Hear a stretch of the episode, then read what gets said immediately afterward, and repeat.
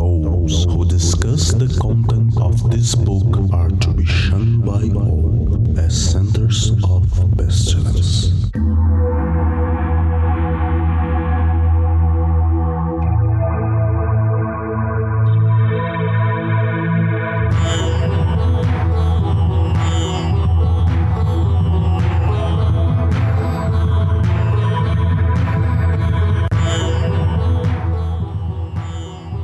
Crianças do abismo!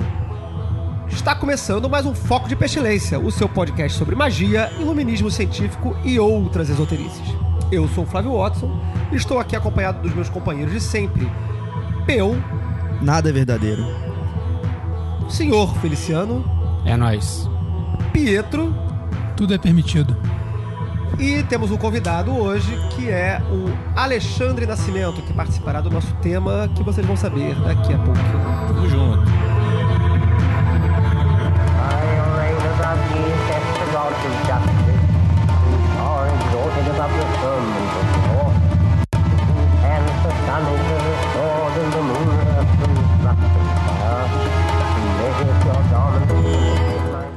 O Foco de Pestilência é uma realização do CALEM, Colégio Adlux et Nox, uma moderna escola de ocultismo preocupada com a divulgação do iluminismo científico no século. XXI.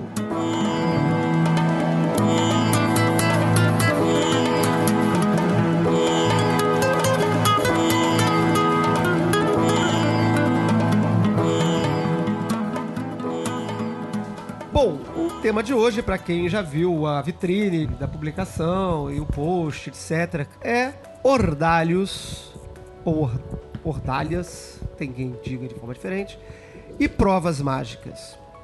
É, é um tema um pouco assim. É, é engraçado, porque para mim é uma coisa que eu sempre ouvi falar, assim, já há muito tempo, mas às vezes quando eu comento com alguém, as pessoas acham, não, mas o que é isso? O que é ordalho? Então eu tinha uma falsa impressão de que era um tema de conhecimento, mesmo que confuso, mas conhecimento comum, que as pessoas sabiam o que, que era um ordalho é, e o que, que isso tinha a ver com a expressão prova mágica, né? o que, que eles poderiam cruzar, mas eu vi que não é. Muita gente não faz ideia do que é e muita gente sequer imagina que isso, algo como isso possa existir dentro do mundo mágico. E isso é uma pena, porque é algo que acontece e tem seus custos. Então, enfim, o que é o ordalho?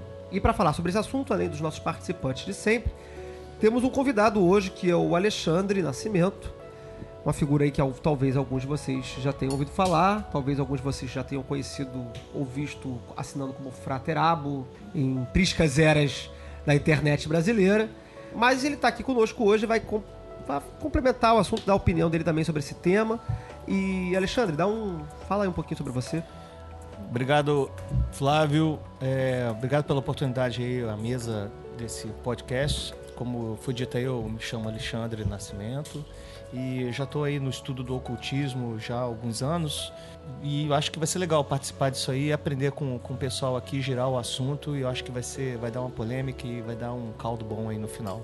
Tomara, se não tiver polêmica, se não tiver pestilência, não é um programa de sucesso. Bom, então antes da gente falar sobre essa questão propriamente dos ordalhos e das provas mágicas, é, vamos dar um- uma recapitulada histórica no que que esse termo traz pra gente hoje, né? Quer dizer, é sempre legal olhar, olhar para essas expressões sob a perspectiva da, da origem da palavra, dos primeiros usos da palavra e que uso que a gente faz dela hoje nesse contexto específico, né? Quer dizer, a palavra ordalho ela vai ter outros usos em outros cenários, mas no nosso cenário mágico ela tem um uso bastante específico que é herdado desses primeiros origens. E o Peu pode falar um pouquinho pra gente. Fala aí.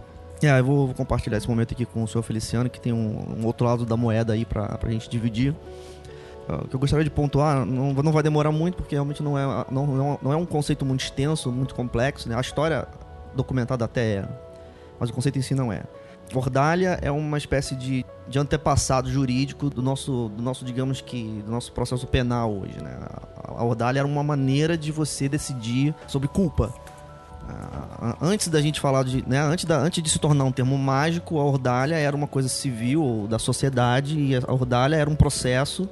Aí vou, é aí que eu vou depois pedir, pedir auxílio do Sr. Feliciano. Era um processo, um processo de, de- decidir se a pessoa tinha ou não culpa. Mas ele era um processo específico. A ordalha era peculiar no fato de que ele invocava a providência divina como parte do processo. Com- Vamos completar aí, me dá uma ajuda aí, seu Feliciano. Então, eu fiz uma pesquisa bem parcial e bem superficial, tanto em alguns artigos jurídicos. É, também pedi ajuda do, do conhecido Bruno Marconi, que é doutorando em História Medieval. E o que eu é, consegui pesquisar foi o seguinte.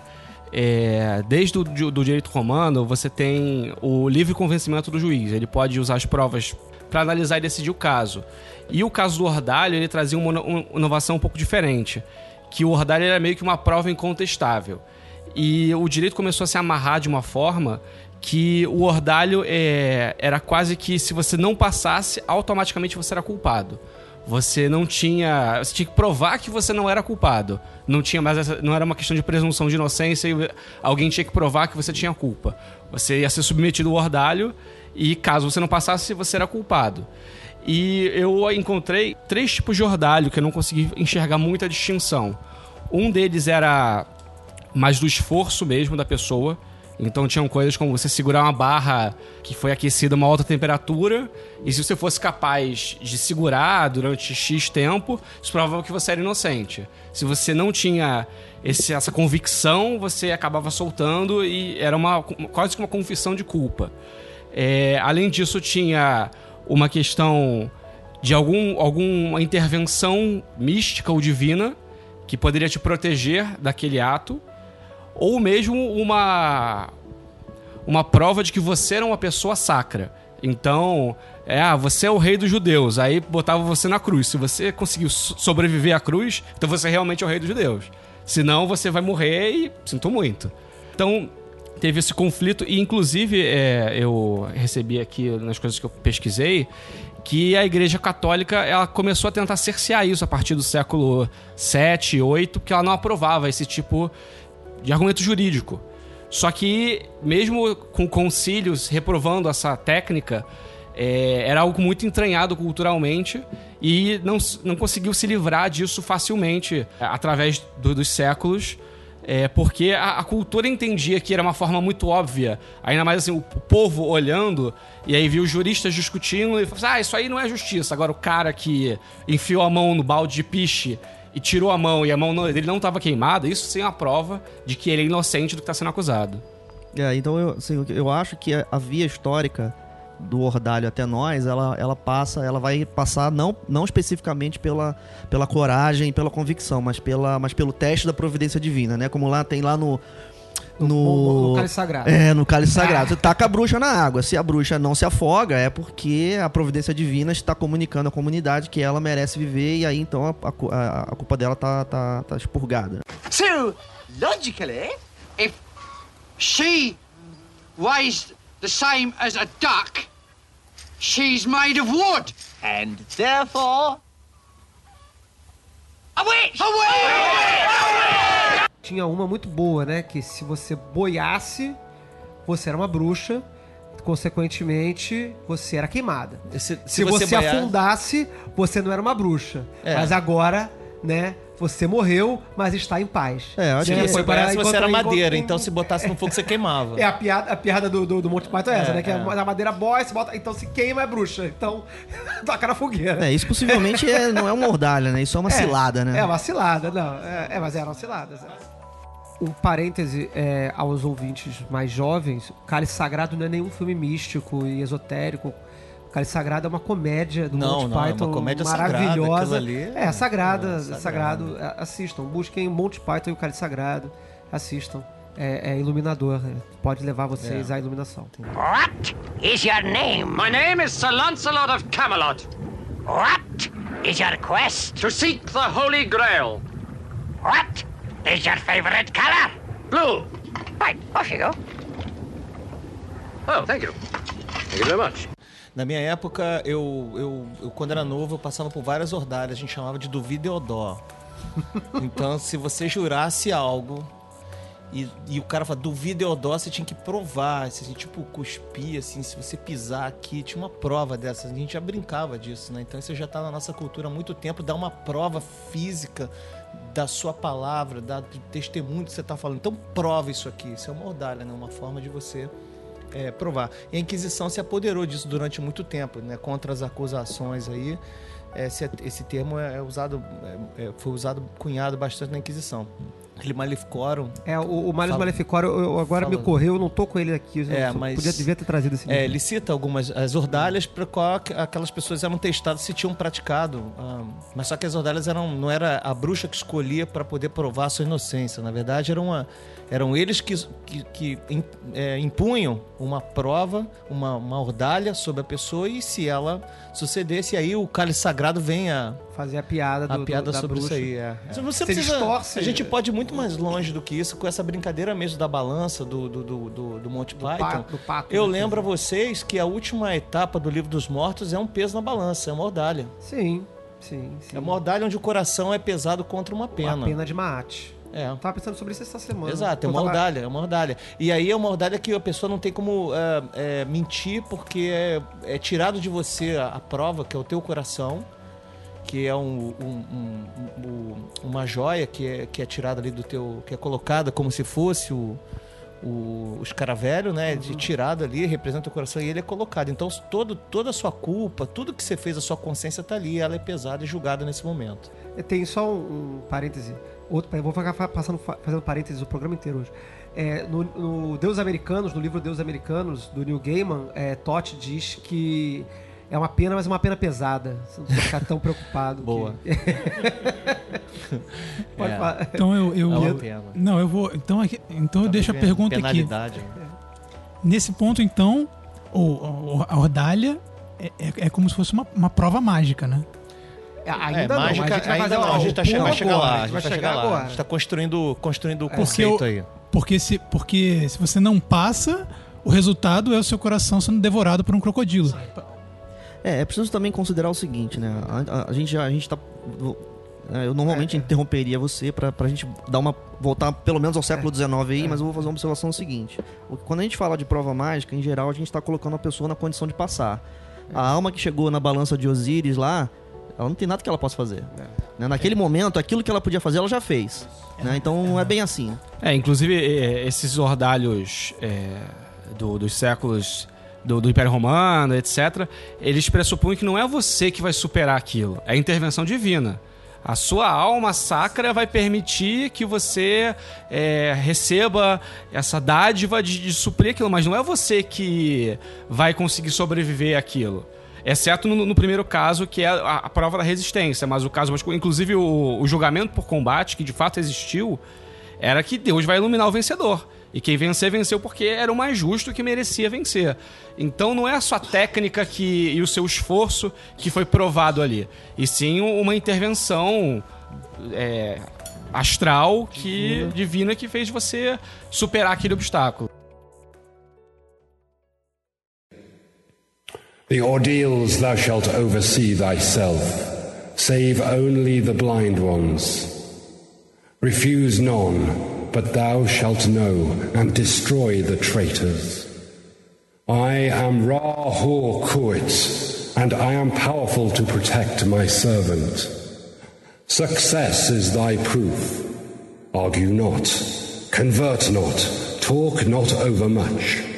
Them that seek to entrap thee, to overthrow thee, them attack without pity or quarter, and destroy them utterly.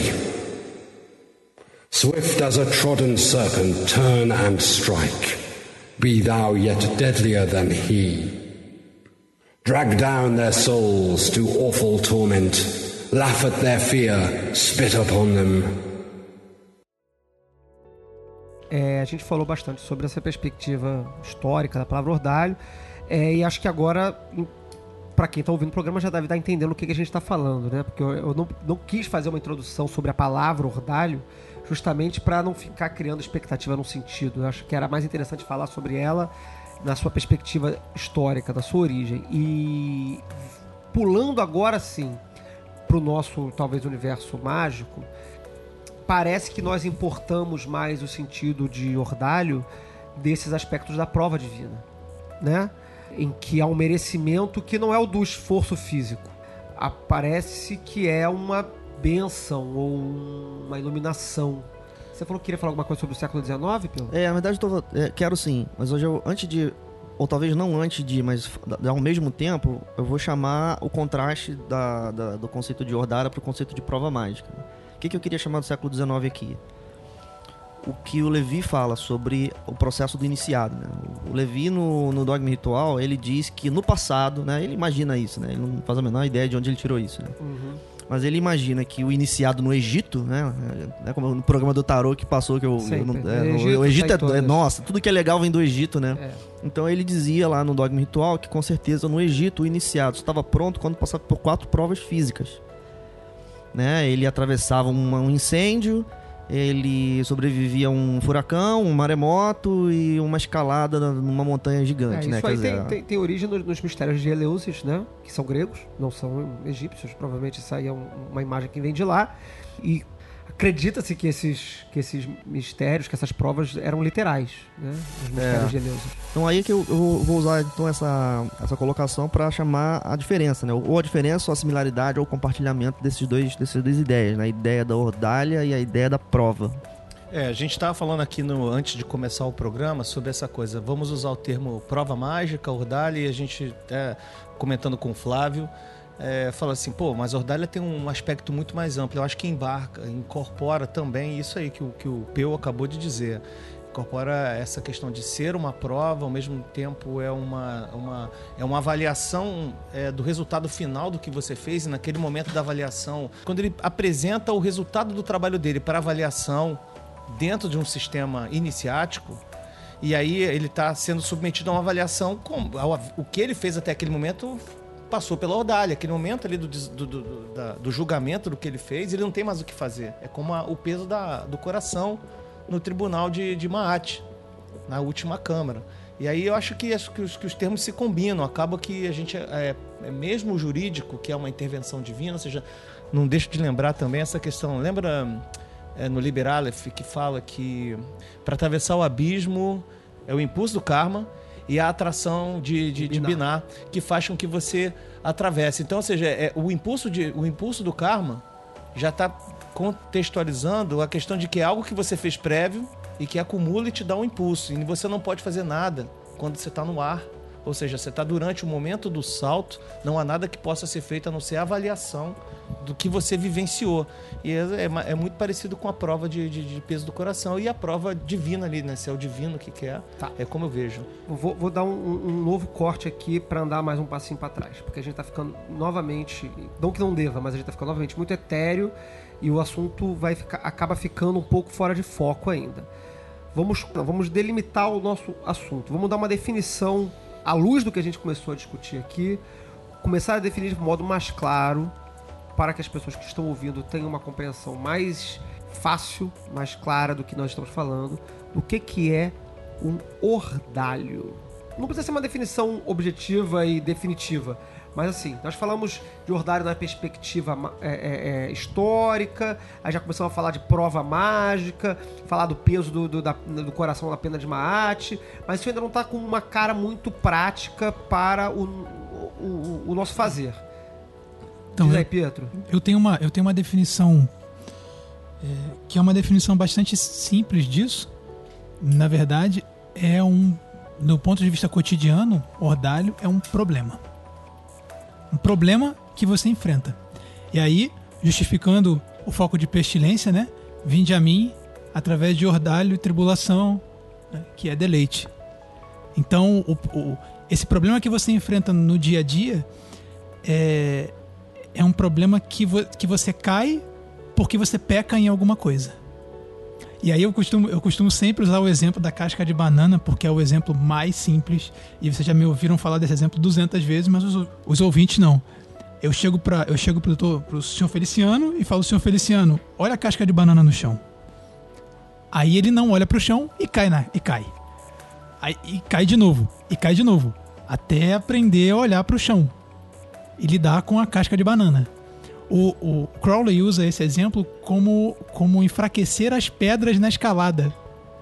Porque ele era montanhista. Mas que, e que, que até diz que ele não tem que sair por aí enfraquecendo todas as, as pedras da montanha, né?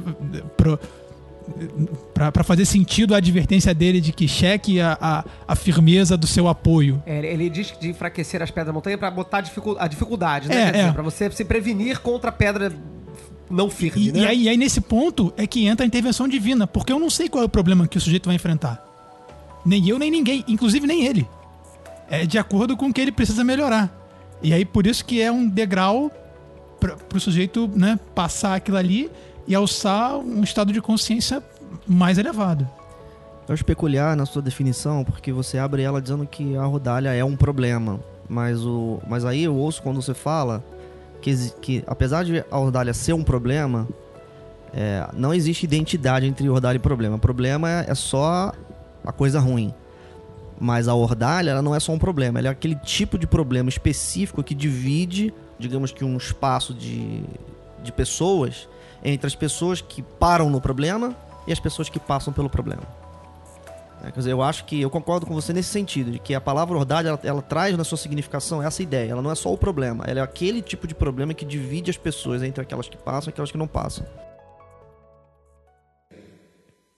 The ordeals thou shalt oversee thyself, save only the blind ones. Refuse none, but thou shalt know, and destroy the traitors. I am Ra Hor Kuit, and I am powerful to protect my servant. Success is thy proof. Argue not, convert not, talk not overmuch.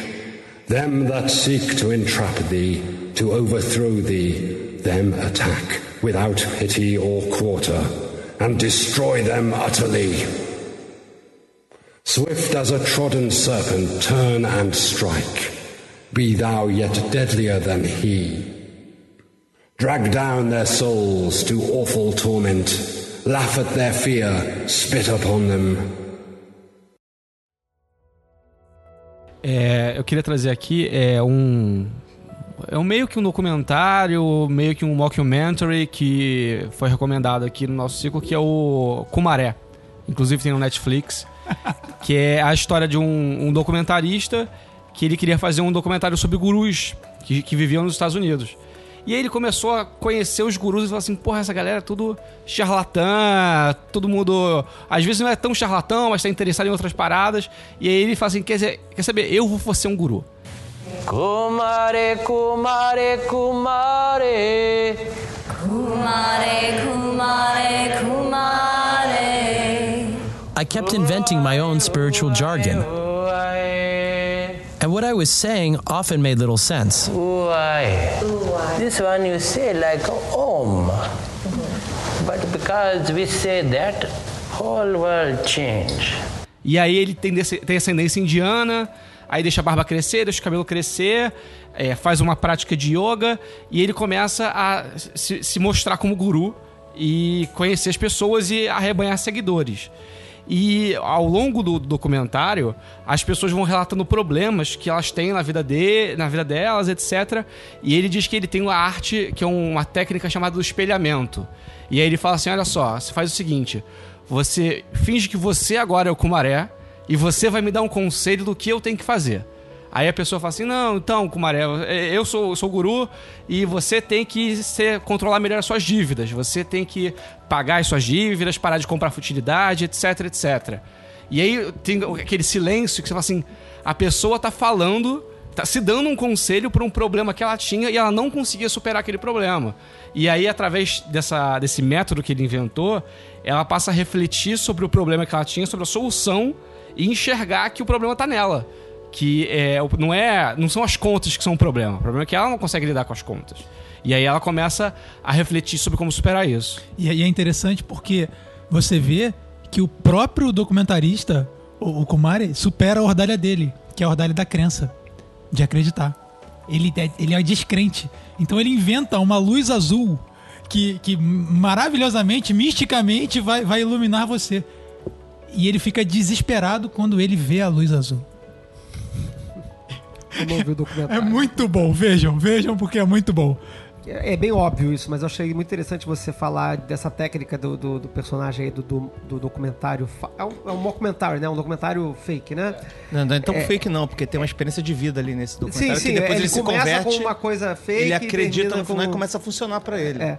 Mas eu achei interessante você falar de, de espelhamento e depois usar a palavra refletir. fica, fica só essa observação é, etimológica, e, sei lá. É, mas enfim, aí tá, aí tá, e tá- beleza. Então, cadê o Ordalho? O que, que aconteceu aí nesse, nesse documentário pra falar de Ordalho? É, no documentário tem, tem muitos, muitos relatos de pessoas que não conseguiam. que tinham. elas enxergavam como problemas das vidas delas. E elas não conseguiam superar esses problemas, mas elas não enxergavam que o problema estava dentro delas. Era sempre um problema externo. Então tem a pessoa que fala assim: ah, é, eu, eu tinha filhos, não sei o que, não sei o que lá, e a minha vida era cuidar dos meus filhos. Aí os meus filhos cresceram, foram pra faculdade, e eu não consigo fazer nada pra mim porque eu me sinto culpado. Porque a minha vida sempre foi dedicada aos filhos, então eu não consigo fazer nada pra mim. Só que a pessoa enxergava esse problema como algo externo, algo da sociedade, não que ela tinha Ok, um problema. Então, então você tá. Só que tô querendo organizar aqui a ideia. É, você tá dizendo que nessa perspectiva que você tá trazendo, o ordalho ele é um problema em que a pessoa é, tá trazendo dentro de si e que não consegue enxergar como problema pessoal. Essa, essa é a- é definição que você está puxando para dentro do, do conceito de ordalho. Tá. É, Não só que ela é, não enxerga em si, mas ela enxerga como um problema externo. Como o exemplo que o Pietro deu da casca de banana, é a pessoa que escorrega na casca de banana sempre e sempre reclama que, porra, essa rua é uma merda porque sempre tem casca de banana. Já pensou em mudar o trajeto, em ter mais atento? Aí a pessoa fica meio. Não sei, não. O problema é a casca de banana que tá na rua, não sou eu que não olho. A gente tá aí é, é, quase entrando quase entrando na relação da sombra, do inconsciente, como a gente traz as ordalhas a se manifestar nas nossas vidas. No meu entendimento, a ordalha é produzida por você, por uma parte de você. Ela não é uma ordalha que está endereçada, não é uma ordalha não é algo que está ali, não é uma mina que está esperando ser pisada e explodir endereçada ao seu nome, né? Só se for uma, uma mina dessas que você produziu mesmo, você, você enterrou ela ali. Então, é algo que realmente vai surgir na sua vida em algum momento. Eu não sei se a gente já entrou nesse momento de falar nesse nível do assunto ou se você quer explorar mais o assunto ainda sobre uma Não. questão genérica indo Não, para um não, assunto não, eu específico. eu Não, eu, tô eu até tentando- concordo com você, eu porque, tentando cara, se nego caminhar. desenterrar a mina que eu enterrei ali na praia outro dia, eu acho que a polícia vai me capturar, cara. Eu, eu prefiro que não desenterre, não. É, não, eu, eu quero. Eu tô querendo entrar no assunto ordalho me- meio, meio devagarzinho, assim, meio, meio só a cabecinha, depois o resto.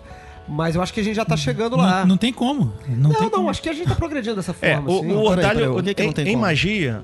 Em, em- em magia, é, um, um- um dos conceitos, também não é o último conceito, mas no meu, na minha experiência, a, a ordalha em magia acontece contra uma definição, uma autodefinição que você dá em cima, geralmente, de um juramento ou de um desafio que você se autoimpõe. Você quer alcançar uma meta. né? Eu acho que isso acontece não só em, em magia, deve acontecer na vida em geral, mas ninguém se preocupou em mapear ordalhas na, na sociedade como uma prova de, de trabalho e tal, ou definir dessa maneira. Mas em magia, em iniciação, em espiritualidade, é, é fácil de nós é, mapearmos quando nós queremos um objetivo que está além, aquém da gente, a gente quer alcançar lá e algo acontece, é fácil de relacionar e entender que aquilo que aconteceu está relacionado a uma ordalha. É, agora eu, eu vou ser o, o cético, o diabo, do, do- o advogado do diabo aqui. It's my time now. The Devil's Advocate. E vou falar, como quase em todos os episódios do podcast eu falo, a maioria, a maioria dos problemas que nós tratamos aqui são perfeitamente observáveis na vida mundana. Isso. né? Então a gente está falando de ordalho, a gente falou, in- inclusive por isso que eu quis começar do- da perspectiva bem mundana mesmo do direito, achei legal trazerem isso e tal. E agora a gente está entrando no aspecto mágico da ordalha, mas é bastante evidente quando você está no trabalho e decide, decide não, busca uma promoção ou reconhecimento ou atinge um novo patamar, enfrentar dificuldades no seu, é, é, no seu novo posto ou no- no- na sua tentativa de galgar um novo posto. Então, se você tem é, uma função X e aí você é promovido para função Y, o mundo mudou. Você está olhando para o mundo de uma outra perspectiva e novos desafios aparecem, novas dificuldades se avolumam e problemas antes desconhecidos aparecem. Mas quando você tem um desafio e passa por ele com vitória, você não observa ordalha.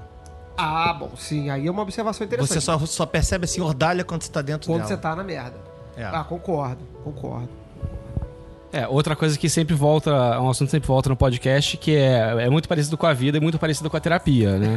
Porque a, a terapia, é, na maioria das vezes, acontece você fala assim, ah, porque eu tô aqui, porque eu tô muito mal, porque meu vizinho faz isso, isso, isso, isso. Aí o terapeuta não fala do seu vizinho, fala assim, você já falou com ele? Por que, que você não falou com o seu vizinho? Por que, que você não resolveu isso? E aí a pessoa passa a refletir, pô, por que, que eu não fiz isso? Por que, que eu não agi de forma diferente? Por que, que eu tô esperando o universo ou o outro resolver esse problema pra mim? Então, é nesse ponto que eu faço uma religação dessa problemática contemporânea da ordalha com a- a- o, o problema da ordalha original. né? A ordalha original ela existia com uma função social de determinar culpa. A ordalha moderna existe para definir merecimento. Né? Você vê que o merecimento ele é um elemento não dito, mas comum a esse discurso todo. Né? Quer dizer, você atravessa a dificuldade e aí você merece o resultado.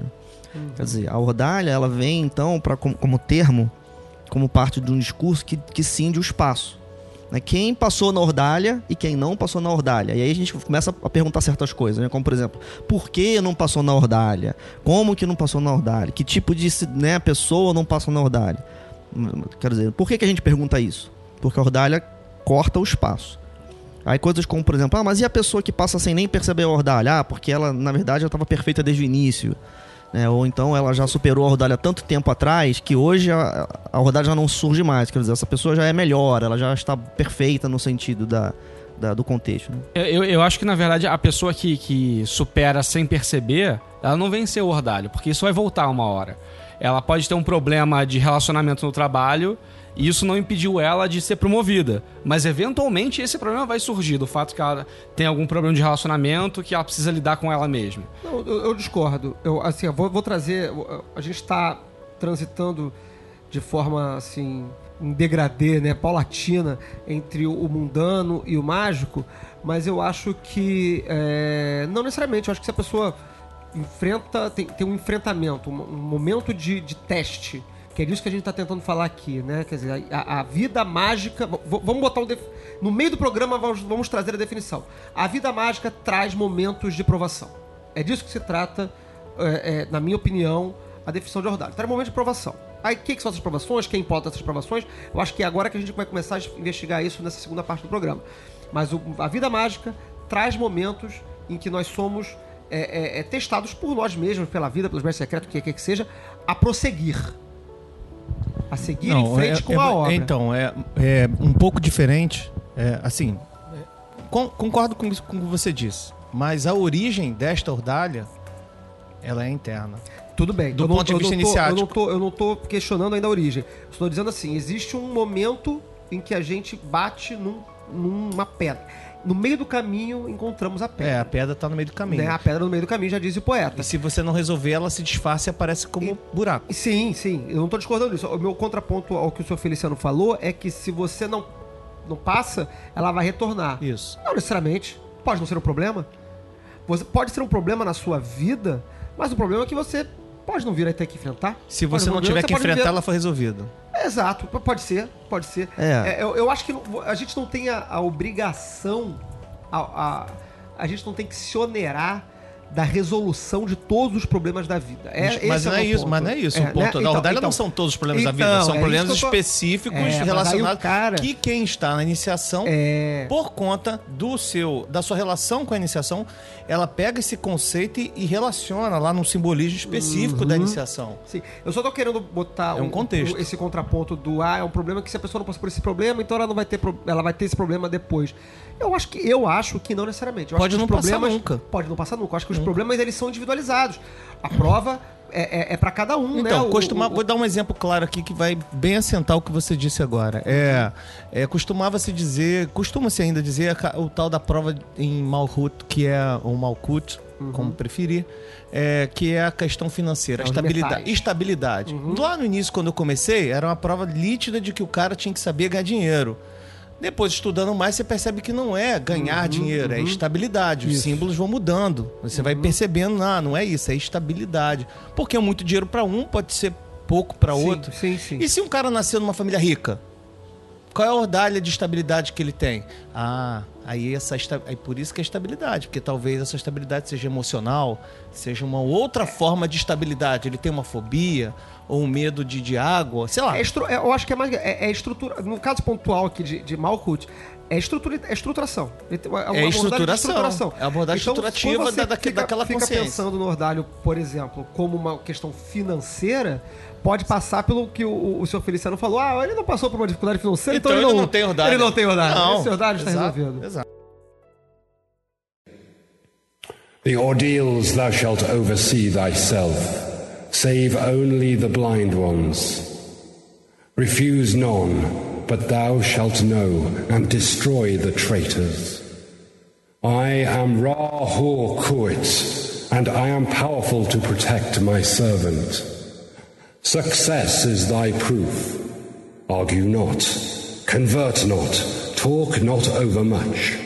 Them that seek to entrap thee, to overthrow thee, them attack without pity or quarter, and destroy them utterly. Swift as a trodden serpent, turn and strike. Be thou yet deadlier than he. Drag down their souls to awful torment, laugh at their fear, spit upon them. Então, eu queria deixar uma pergunta a- aqui pra mesa, porque é, é comum, né, de opinião comum, que as ordálias mudam de acordo com a pessoa, né? E aí eu defendi que as ordálias são recursivas. Flávio já não vê desse jeito, né? Recursivas ou recorrentes? As Ordalhos são recorrentes. Recorrentes. Vou corrigir a palavra. Em um certo ponto, recursivas porque elas tendem a aumentar. Sempre. Se você, é, se você não resolve uma coisa, na minha opinião, quando no tempo que ela tem que ser resolvida, depois fica pior. Então, nesse ponto, a, a recursividade é- é- é- potencializa, na minha visão, a, a- ordalha. E aí, eu, eu não sei distinguir se essa ordalha é sinônimo de, de prova e de teste mágico sutil. Eu queria deixar essa pergunta na mesa. Quando que é uma ordalha, de fato, ou quando é que é uma, uma prova mágica? E se pra vocês tem essa, tem essa impressão, como tem pra mim, de que não, não, não tem diferença num certo nível? Então, assim, eu não vou te dar uma resposta na, na dimensão da sua pergunta, mas eu vou, acho que eu vou na direção da, da, da sua pergunta, que é o seguinte: eu não acho tanto que a gente vai conseguir descobrir no mundo quais objetos são as ordalhas e quais objetos são as provas. Da mesma maneira como eu posso dizer pra você que isso aqui é um copo e aquilo ali é um pedestal. Né, A ordalha essa, e, o- e o- e a prova certamente são palavras diferentes. A gente usa essas palavras de maneiras diferentes. Então, por exemplo, quando a gente diz, vamos supor que eu, que eu chamo, né, que a gente mais cedo na verdade aceitou como, né, é, comumente que o teste da, do coração com a pena é uma ordalha. Né, Qual é a característica do teste do coração com a pena? Ah, na hora que você chegou com o coração na balança, só resta pesar. Não tem nada que você possa fazer a partir daquilo ali, daquele ponto. Mas quando a gente fala de prova, aí quando a gente fala de prova, a gente já, já, já pensa numa volição participante. Né? Como, por exemplo, se eu estou sentado na frente de uma prova, eu estou respondendo a prova. Sou eu que estou respondendo a prova. Né? Né? Quer dizer, quando eu, quando eu tenho. Quando, quando, né, quando eu olho para uma situação e eu reconheço nessa. Né, eu estou achando que, que você está concordando comigo aqui com o seu gesticular. Quando eu olho para uma situação e reconheço que na- no ato, no, no ponto do tempo envolvido, eu tenho ação, eu sou um agente, eu acho que aí nós chamamos isso de prova. Quando a gente vê uma situação onde no tempo, no tempo, né, você já fez aquilo que tinha que fazer e agora só resta saber qual que vai ser a consequência, aí talvez a gente chame de ordalha. Eu não tenho certeza se é isso mesmo, mas eu reconheço es- esses dois tipos de situação. É uma situação onde a gente olha para uma pessoa e diz, ela está sofrendo um julgamento. E é por isso que eu acho que a palavra ordalha foi reaproveitada pela comunidade mágica. Porque tem certos lugares onde você olha e o que você vê é um julgamento. A pessoa está sendo julgada por, por um agente que não é ela, um, um outro agente. E aí tem uma outra situação onde você olha e vê essa pessoa, olha só, essa pessoa está se esforçando. Talvez ela se esforce direito, talvez ela se esforce mal. Aí a gente vai e chama isso de prova. Mas existe uma ambiguidade muito grande nessas duas coisas. É, eu queria, queria perguntar pra mesa: vocês acham que a, a recorrência de, de uma determinada dificuldade na vida iniciática ela é fundamental para ser caracterizado como uma prova ou como uma ordalha? ou se aconteceu uma vez, foi uma dificuldade e nunca mais aconteceu. Porque eh, eu falo assim, a experiência pessoal que eu tive. É, quando eu comecei a estudar magia, aconteceu um determinado fato na minha vida que desarranjou a minha vida emocionalmente. E aí eu tive que cuidar disso, etc, etc, etc. E aí eu achei que eu tinha resolvido esse problema. E aí, anos e anos depois, voltei a estudar magia e aconteceu o mesmo problema. Com características, assim, não o mesmo problema, mas características muito parecidas. E aí, ok, entre aspas, superei o problema, resolvi o problema. Tal. Aí a terceira vez aconteceu a mesma coisa. Eu falei, porra, não, isso aqui te- te- te- tá- tem uma recorrência que tá me mostrando que eu não resolvi o problema. Eu botei o problema pra escanteio, deu, deu um- uma guaribada ali pra fingir que ele não tá ali, mas ele tava ali. E aí eu vi que eu tinha que resolver o problema de fato e não é, re- resolver num, num termo interno. É por isso que eu trago toda a questão da, da terapia, etc. Que é resolver o que eu estou fazendo de errado e não o que, que é o fora está acontecendo que está criando essa dificuldade para mim. Vocês acham que precisa dessa recorribi- recorribilidade ou não? Quer falar, Alexandre? Fala você primeiro. Eu, na verdade, eu não vou, não vou responder sua pergunta.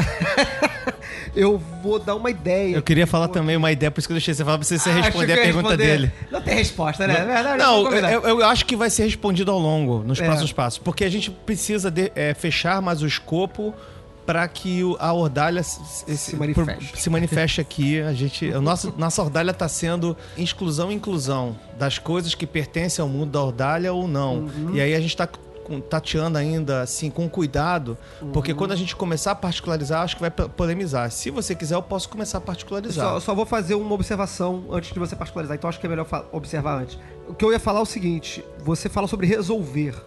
Eu não sei se a palavra resolver é, é uma palavra que define a superação do ordalho.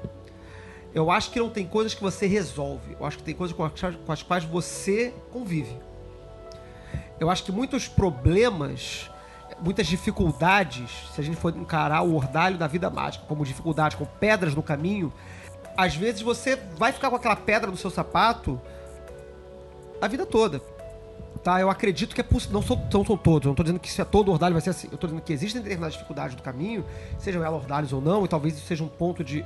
sejam elas ordalhos ou não, e talvez isso, isso seja um ponto de corte na definição. Mas existem certas dificuldades, certos, é, certas questões ao longo do caminho que você as supera não por resolvê-las, mas por conviver amigavelmente. Eu vou com te fazer uma elas. pergunta para poder contextualizar isso que você está falando que talvez responda o que ele está Uhum. dizendo. Se um primo seu que não tem nenhum contato, digamos um conhecido seu qualquer, que não tem nenhuma relação com magia, Uhum. com termos iniciados e nada, um total cético na vida e tal, que não tem nenhuma, nenhuma relação com magia, Peu. Não, não vou te criticar, eu quero responder. Fala, ele fala. está com dificuldades de permanecer no emprego dele. E aí, em paralelo, tem um cara envolvido com magia que está tendo a mesma dificuldade. Você pode tentar entender que você pode aplicar o termo ordalha a esse cara que não tem nenhuma relação para explicar a ele coisas que ele está tendo dificuldade de ultrapassar? Não que não seja emprego, seja as dificuldades Sim, que o sim, Max sim, falou. Qualquer uma. Uma pessoa que não tem relação, quando você vai falar com ela, você fala, não, você está passando por ordalha. Faz sentido para essa pessoa ouvir a palavra ordalha de qualquer das maneiras que a gente está dizendo aqui?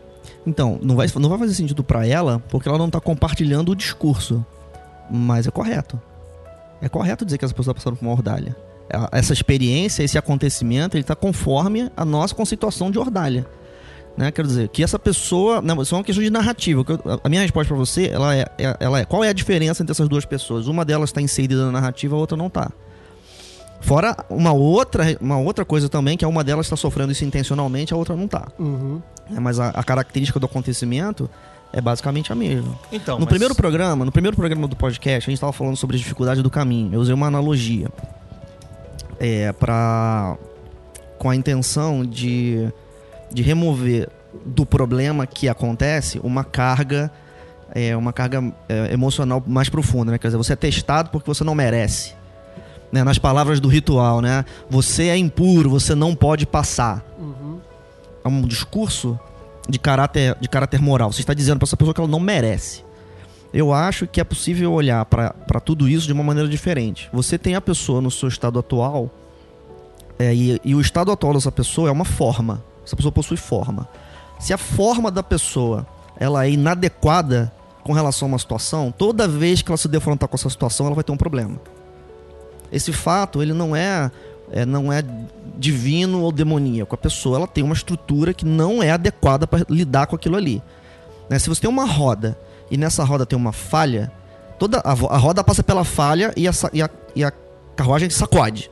Aí a roda gira. Durante o giro da roda, você não sente nada. É óbvio que você não sente nada, porque o, o problema não é o fato de que você merece sacudir. O problema é que tem uma falha na roda. Quando a roda girar e voltar, vai sacudir tudo de novo. Enquanto tu não corrigir a porra da falha na roda, toda vez que ela girar, ela vai sacudir. É- Essa é, a É, definição literal de Duca, né? É, existe uma. é, é, então, existe uma etimologia do Duca, do budismo, que, que propõe que essa palavra faz referência a. a, um- a- a- é, a- É, a- é mal uma- traduzido como sofrimento, mas não é, é uma tradução errada. Pois é, seria. É. Mas sofrimento é uma das, das definições históricas desde o século XII, lá tal de Jordália. Tá, também Ah, se encontra, sim, sem sim, sofrimento sim, também. Eu, eu consigo abstrair e entender é, que, que essa pessoa também está passando pela ordalha, mas a minha pergunta foi específica se você poderia orientar essa pessoa como ordalha mágica. Né, que a gente está falando que é o tema, é, a gente está falando de magia aqui, Uhum. pestilência e tal. Então, ou seja, esse, esse termo ordalha ele vai se aplicar a alguém que está imbuído do propósito mágico iniciático. E aí vai caber o termo, vai cair como uma luva. Agora, você pode pegar esse termo e transportar para uma mesa de terapia? Pode, pode. Pode transportar. Se o terapeuta tiver domínio desse linguajar específico e puder orientar a pessoa de que o que ela está passando, aquela dificuldade é uma ordalha, talvez seja, seja útil para ele, mas não vai ser tão útil quanto uma relação, por exemplo, na- na- no- do seu juramento ou de uma prova. Vou tomar como exemplo aqui a Astro Argento, onde o cara toma um juramento e ele tem algumas coisas que estão é, pré estabelecidas no contrato. É um contrato que você assim se compromete a fazer aquilo. E outras que você escolhe. Né? Eu acho que as que você escolhe são as provas. E as que, você se compromete, elas são subjetivas. As subjetivas vão se, se, se, se materializar e se manifestar de outra forma, que aí a gente vai dizer, tá na ordalha.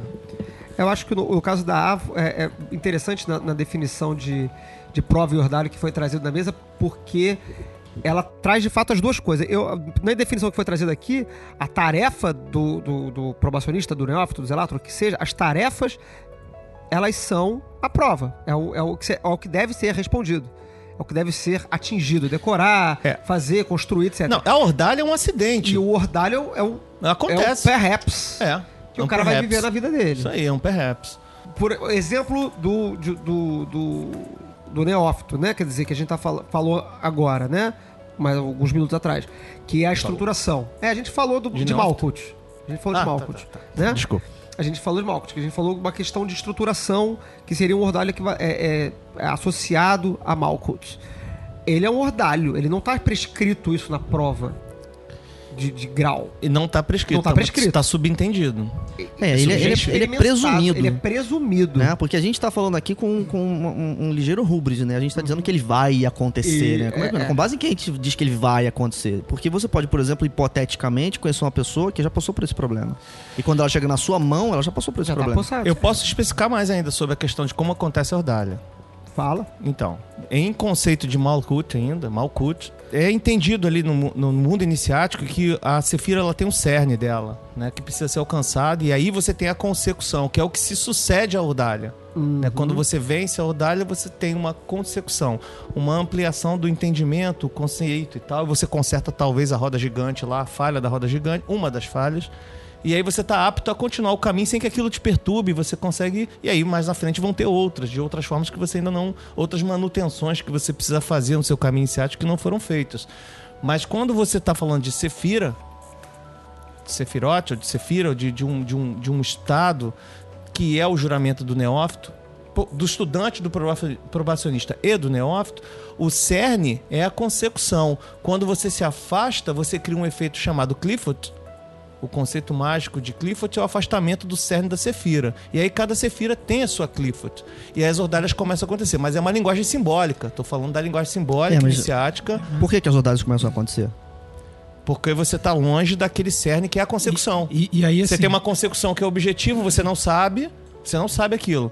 Você precisa alcançar. a- o cerne seria o resultado que te permite ter a consecução, e ao estar afastado daquilo, na linguagem simbólica, você está próximo da onde acontecem as ordalhas. É como se você estivesse é, distante do, da arrebentação. Você está na arrebentação, da, na arrebentação e o lugar seguro seria após a arrebentação, onde o mar é calmo. Eu, eu, te- eu tenho um, um- um exemplo que eu acho que as pessoas vão entender melhor. Eu, tava até, eu usei até esse exemplo ontem num, num papo com um irmão nosso, judeu, cabalista, muito melhor do que, do que eu.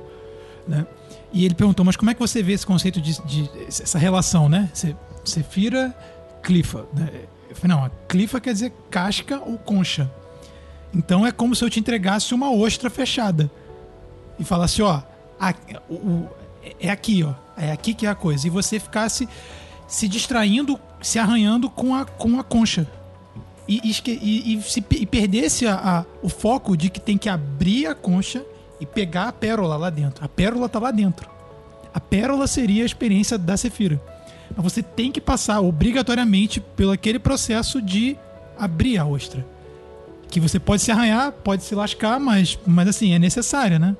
E aí, e aí volto no, no que o Alexandre falou, que vo- você se afasta e, e perde tempo, né? E aí, um, um pouco mais, mais além, cada Sefira tem sua clifa, e a clifa de Malkut é Lilith.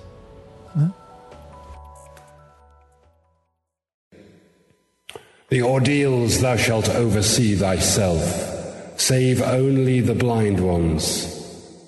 Refuse none, but thou shalt know, and destroy the traitors. I am Ra Hor Kuit, and I am powerful to protect my servant. Success is thy proof. Argue not, convert not, talk not overmuch. Them that seek to entrap thee, to overthrow thee, them attack without pity or quarter, and destroy them utterly. Swift as a trodden serpent, turn and strike. Be thou yet deadlier than he.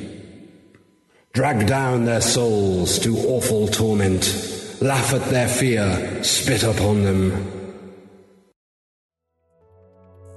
Então, a minha colocação aqui mais cedo, ela, ela tem a seguinte característica. Estava aqui meditando sobre como é que eu posso colocar de maneira diferente. né? A gente está dizendo aqui que a característica é, fundamental da, desse acontecimento chamado Ordalha é que ele é um sofrimento. E aí a gente diz logo depois que a pessoa tem que passar. Mas com base em que, que a gente pode dizer isso? Que a pessoa tem que passar. Não foram coisas comentadas, não, não determinamos que, que foi isso. E nem que foi sofrimento. Dizemos, dissemos que, que sofrimento faz parte. Hum, é uma então, característica que você percebe que quando você tá nela, às vezes a pessoa sofre, mas aí é sofrer, sofrer, né? Então, assim, em resumo, ordalha é sofrimento. Né? Quer dizer, não precisa- não a gente não precisa fugir disso. Né? A ordalha é sofrimento. E a, a pessoa tem que passar. Assim, eu até entendo o conceito. né? Eu entendo o conceito. O meu problema com, com a colocação é a de que e se você encontrar uma pessoa que passa direto? Você vai demandar que essa pessoa sofra para que ela atenda a essa, essa conceituação. Não, ninguém passou direto. A, a- a diferença Na história da humanidade. Não, ninguém. Cara, olha só. Já que a gente tá em Malku- Malkuth e a clifa de Malkuth é Lilith, a, a- a- segundo os escritos, a mulher devassa, quem aqui nunca perdeu tempo e se distraiu com bobeira? Hum, aqui é um macete. Aqui é essa mesa. aqui, tá bom, tudo bem. Do- Do mais mundano ao mais genial e divino, que você Eu acha não que sei, eu- nasceu eu- alguém, eu- nasceu alguém 100% focado e, e nunca perdeu tempo com nada. Mas aí, aí, é- aí que tá a questão. Concordo com o Peu. Acho que sim. É, é, eu queria. que- Não sou eu, mas eu acho. É, eu não fui. Mas Não em fui 2 eu. milhões de pessoas, Eu sabe? acho que existe. É, e é, é- é o que eu, eu- Já te passo a palavra, seu Feliciano. É, mas é, em parte é o que eu tava falando anteriormente. É, um pouquinho mais lá pra trás. Essa, essa oneração do, do, do ordalho, ela é um- uma coisa que existe, ah, muito bem, né, na maioria dos casos, mas pode haver aquela pessoa que chega a um determinado estágio de desenvolvimento, já superando a. falando em termos bastante é, é, mundanos, já desenvolveu as competências necessárias para aquele estágio. Sim, você pode chegar lá e o, o- você já passou por outra situação qualquer que te fez, ou, ou não, enfim, qualquer que seja o motivo, você já passou pelas, pelas experiências de vida necessárias, mágicas ou não, por acidente. Tanto que você, você, você é, ao se desenvolver, é, eu tô um pouco preocupado que a gente tá usando muitos termos é, cabalísticos aqui, que eu acho que não são de, de comum entendimento da nossa audiência. Mas enfim, é, mas usando ainda termos cabalísticos, no seu desenvolvimento dentro de uma Séfira, você passa, teoricamente, por experiências de diversas Séfiras. À luz daquela Séfira né, tratando a árvore da vida como um modelo de desenvolvimento, que não é o único modelo, mas usando a árvore da vida como um modelo de desenvolvimento espiritual, ao se desenvolver ao longo de uma séfira, você passa pela experiência. É possível passar pela experiência de todas as outras. Ou não. Ou por algumas delas. Sim, você é recorrente. Né? Significa que, naquela experiência em que você tá numa Séfira XPTO e você não viveu a experiência de outra Séfira, você pulou aquilo ali, você vai, vai ser. Pra você ter é, medo de altura, você não precisa ser alpinista. Você não precisa ser alpinista. Né? Você- Por outro lado, nem todo mundo tem medo de altura. Nem todo, Nem mundo, todo tem. mundo tem medo de Não, e se, altura. e se É. alguém, e se- digamos que alguém venha de uma escola, o cara venha da Índia, que foi criado pelos pais desde novo fazer asana. Uhum. Vem para morar no Brasil e assume lá um juramento da ou uma prática qualquer iniciática que peça que ele execute asana paulatinamente até alcançar, isso para ele vai ser muito fácil. É, mas também não vai ser um ordalho. O ordalho vai é um ser quando exemplo, ele tô dizendo um exemplo. na cara na Não, parede eu tô dizendo, eu- não, mas a gente tá pode falando não sobre a gente é. tá falando sobre É provas prova. impo- Uhum. impostas aqui que podem criar uma ordalha e que a pessoa passe e não, e não, não vai passar pela ordalha. Só Feliciano? É, é, eu acho que a gente tá, tá tendo um ruído num, num assunto que a gente meio que já que passou aqui no podcast, que é se a, a- quem está fora do, do, do caminho iniciático também passa por ordalhas. E aí, sim, não, etc. Porque o cara de tem 60, 50, 50, 60 anos, que começou agora no caminho iniciático, talvez já tenha superado vários desafios na vida dele, inclusive os desafios de Lilith, que ele já tenha resolvido já saiba lidar. Então, quando começar o caminho iniciático dele, ele já, já vai ter superado isso.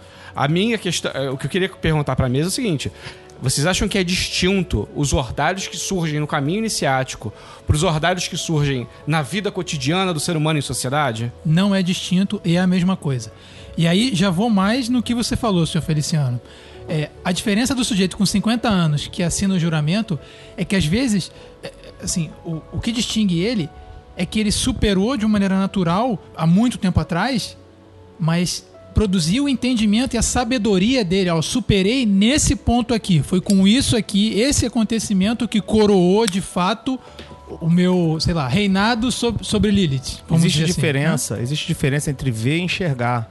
Ele pode ter passado pela, pela, pela experiência tal da mulher, ele não ter mais sedução nem nada, mas quando ele assinar lá o objetivo dele, quando ele determinar um objetivo iniciático, qualquer que seja, pode ser que aí as coisas se organizem. Pode ser que ele tenha consertado uma das, dos probleminhas lá da, da, roda, da, da roda dele. E aí não tem ali, mas em algum momento isso vai encontrar. Porque se ele teve, ele teve essa necessidade de assinar, de, buscar, fazer essa busca, e alguma coisa falou dentro dele. Essas coisas estão buscando ser resolvidas.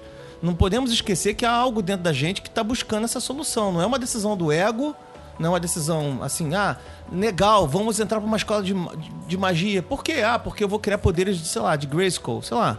Pelos poderes de Grayskull. Opa, essa piada já foi. Sim, mas a Assim, gente tá... existe, mas- existe uma necessidade do ser humano para se envolver com a questão iniciática. E aí vem as ordalhas. Legal, mas as ordalhas são um coletivo. Quando a gente diz pra uma pessoa que ela procura uma escola iniciática porque ela sentiu um imperativo de resolver as ordalhas, nada está dito sobre cada uma delas em particular. Sim. Não existe nenhuma razão por que presumir que uma determinada pessoa, em determinado momento da vida, ela sofrerá necessariamente uma determinada ordalha. Ela pode ter nascido pronta. We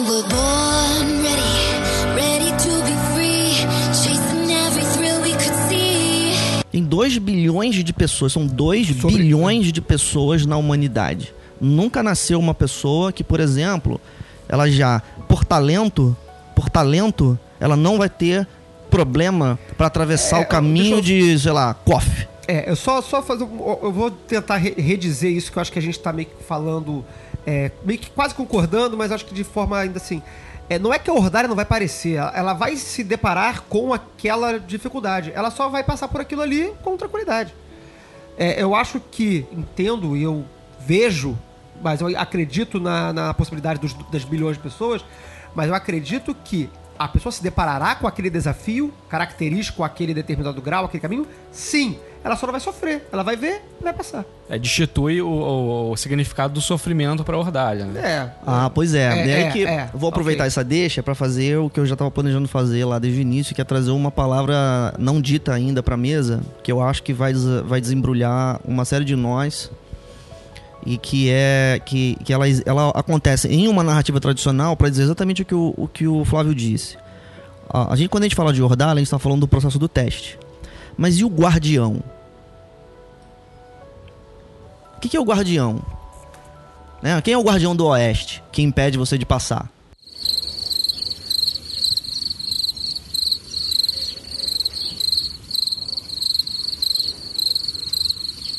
Você vai jogar, sempre vai jogar essa pergunta Não, não, retoricamente não, é, na igual, mesa? igual o do óleo da outra vez, né?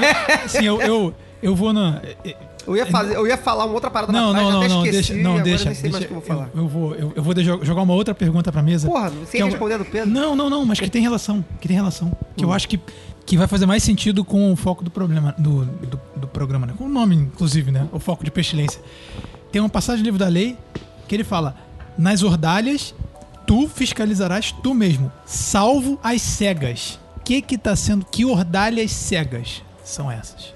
E tem outra questão, é, voltando a- a- ao sofrimento ou não, quando você chega no Portão do Oeste e fala, criança é impura e não consagrada, não pode passar. Aí alguém te ajuda a passar. Alguém que tá ali do seu lado vai e fala assim, ó, eu vou te ajudar aqui, eu vou te é, sacralizar e você vai passar. As cegas. As cegas. The ordeals thou shalt oversee thyself, save only the blind ones. Refuse none, but thou shalt know and destroy the traitors.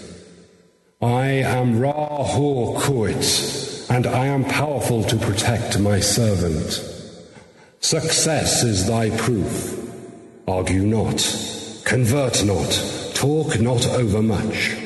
Them that seek to entrap thee, to overthrow thee, them attack without pity or quarter, and destroy them utterly. Swift as a trodden serpent, turn and strike. Be thou yet deadlier than he. Drag down their souls to awful torment, laugh at their fear, spit upon them. Tchau, tchau. Temos mais perguntas que respostas nesse momento, na mesa. Quem vai se organizar? Assim, não, então tá. Vamos, vamos, vamos, vamos, vamos fazer essa roda girar aqui, né? Como é que eu entendo que o, o conceito do guardião ele auxilia a criar a, a sua narrativa? A narrativa de que é, preparada ou não preparada, com talento ou não talento, ao passar pelo caminho a pessoa vai sofrer ordalha. Como é que eu diria isso daí? A palavra sofrimento. É, não, não necessariamente, né? É, porque, por exemplo, eu, mudando um pouco, do, um pouco do foco da coisa, né? Porque a gente tá falando aqui da pessoa que é um, é um, é um iniciante atravessando um processo. Vamos falar de uma pessoa experiente. Vamos supor que a gente tem uma pessoa que é muito experiente, que ela já passou pela ordalha no passado e, e pronto. Mas aí, vamos supor então que ela deu uma pausa. Ela deu uma pausa. Ela pausou o trabalho num lugar seguro e foi, sei lá, resolver a vida. Sei lá, vamos falar, por exemplo, de, de, de uma pessoa que teve filho. Aí ela teve um filho, o filho pequeno falou: dá um, vamos dar um tempo aqui, vamos esperar uns dois anos e criar essa criança até ela conseguir, sei lá, andar e comer sem auxílio e tal. Aí dois anos depois ela volta. Dois anos depois, quando ela volta, é lícito a gente entender que ela vai voltar desde o início, porque ela passou dois anos na vida mundana. Essa pessoa, quando ela for reconstruir a condição, a condição máxima que ela construiu antes, provavelmente eu, né? Como é que eu entendo isso? Eu entendo que ela vai passar por um processo express. Sim. Né? Ela vai demorar uma minúscula quantidade de tempo para resgatar aquele estado ali. Enquanto um, um novato precisa de um ano inteiro batendo a cabeça na parede para ele conseguir levantar do, do buraco para o, pra o portão da luz, ela vai demorar 15 dias, 30 dias, sabe? Rapidinho ela vai resolver. Então, eu até concordo com você quando você diz que quando ela fizer isso, ela vai passar pelo Rodalho de novo. Mas ela vai passar pelo Rodalho de novo no, no- no- sentido espacial. E é por isso que eu chamei o guardião. Ela vai passar pela porta de novo. Quando ela passar pela porta, ela vai ver o guardião de novo. Mas, porra, ela vai dar high five no guardião. É, essa imagem do Guardião é muito boa. Ela me lembra o Joseph Campbell falando da jornada do herói, né? A jornada do herói, ela, ela é, obviamente, iniciática, né? Ela é, ela é literalmente iniciática. Né? Que quem dá, dá da audiência não conhece a jornada do herói, recomendo buscar leituras sobre o Joseph Campbell, que foi não foi um esotérico, não foi um magista, não foi nada, foi apenas um mitólogo. Eu nem sei do que, que, que o Joseph Campbell era, na verdade. Se ele era historiador, se ele era psicólogo, sei lá o que, que ele era. Sei que ele trabalhou com essa ideia de mito e de, de monomito, ou seja, dos mitos que se res- repetem na história, e trabalha muito essa ideia de desenvolvimento da iniciação. Quer dizer, que pode ser interpretado como eh, desenvolvimento da iniciação. E o Guardião, ela aparece nessa, na, na- na análise da jornada do herói do Campbell como essa figura de passagem. Quer dizer, tem, existem vários momentos de passagem na, na jornada do herói, mas o Guardião é uma figura bastante interessante que na jornada clássica ela aparece duas ou três vezes, provavelmente três, porque na- nas- nos contos de fábula tudo acontece três vezes, geralmente. E o Guardião é exatamente essa mudança de visão do herói. Ele bate com o Guardião e fala, fudeu. E aí, geralmente é rejeitado pelo Guardião, retorna, né, na- nas narrativas tradicionais, ele bate do Guardião, retorna, faz algo que é necessário para superar o Guardião e aí é capaz de enfrentar o Guardião e, e- e superá-lo.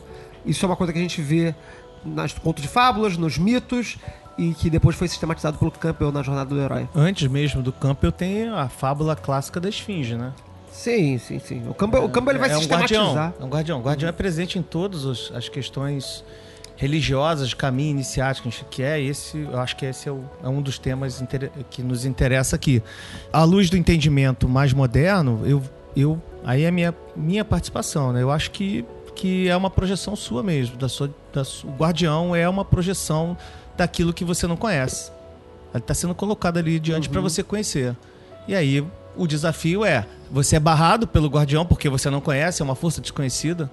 E alguém que está te conduzindo conhece. E aí ele te ensina algo como a gente ensina para um filho. A gente ensina algo para esse um filho.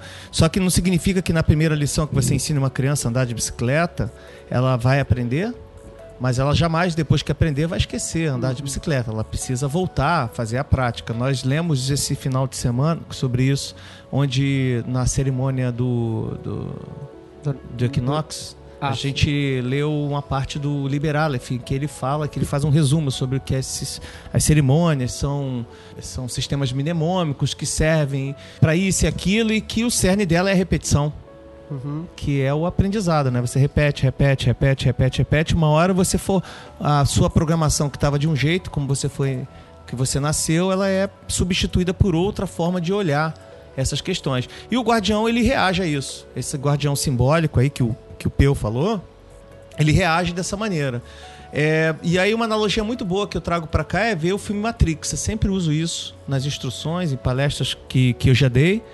É, Matrix é uma, é uma questão. Quando, quando o personagem principal, que é o herói ali, o protagonista, muda alguma coisa ou aprende alguma coisa sobre iniciação, o sistema se adapta e aí aquilo que está pendente para ele volta é, de uma outra maneira, mas é, e, e que aumenta a dificuldade daquele iniciado, indi- indicando para ele de alguma forma que ele está avançando, mas ele ainda tem a resistência daquilo ali.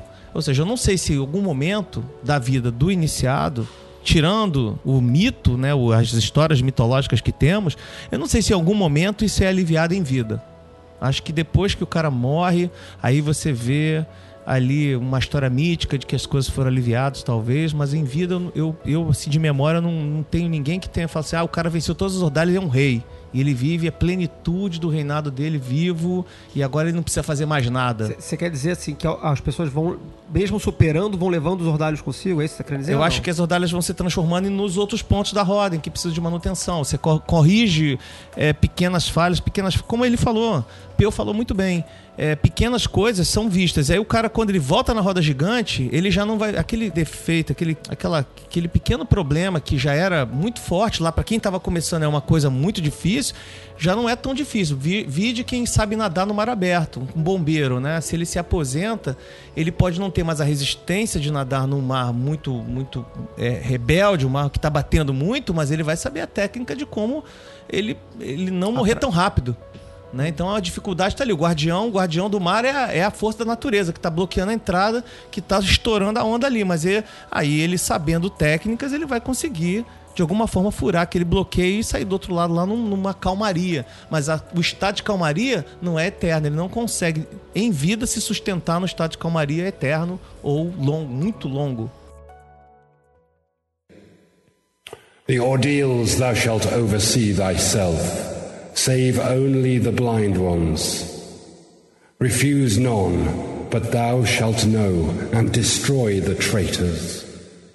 I am Ra Hor Kuit, and I am powerful to protect my servant.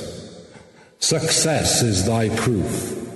Argue not, convert not, talk not overmuch. Them that seek to entrap thee, to overthrow thee, them attack without pity or quarter, and destroy them utterly. Swift as a trodden serpent, turn and strike. Be thou yet deadlier than he. Drag down their souls to awful torment, laugh at their fear, spit upon them.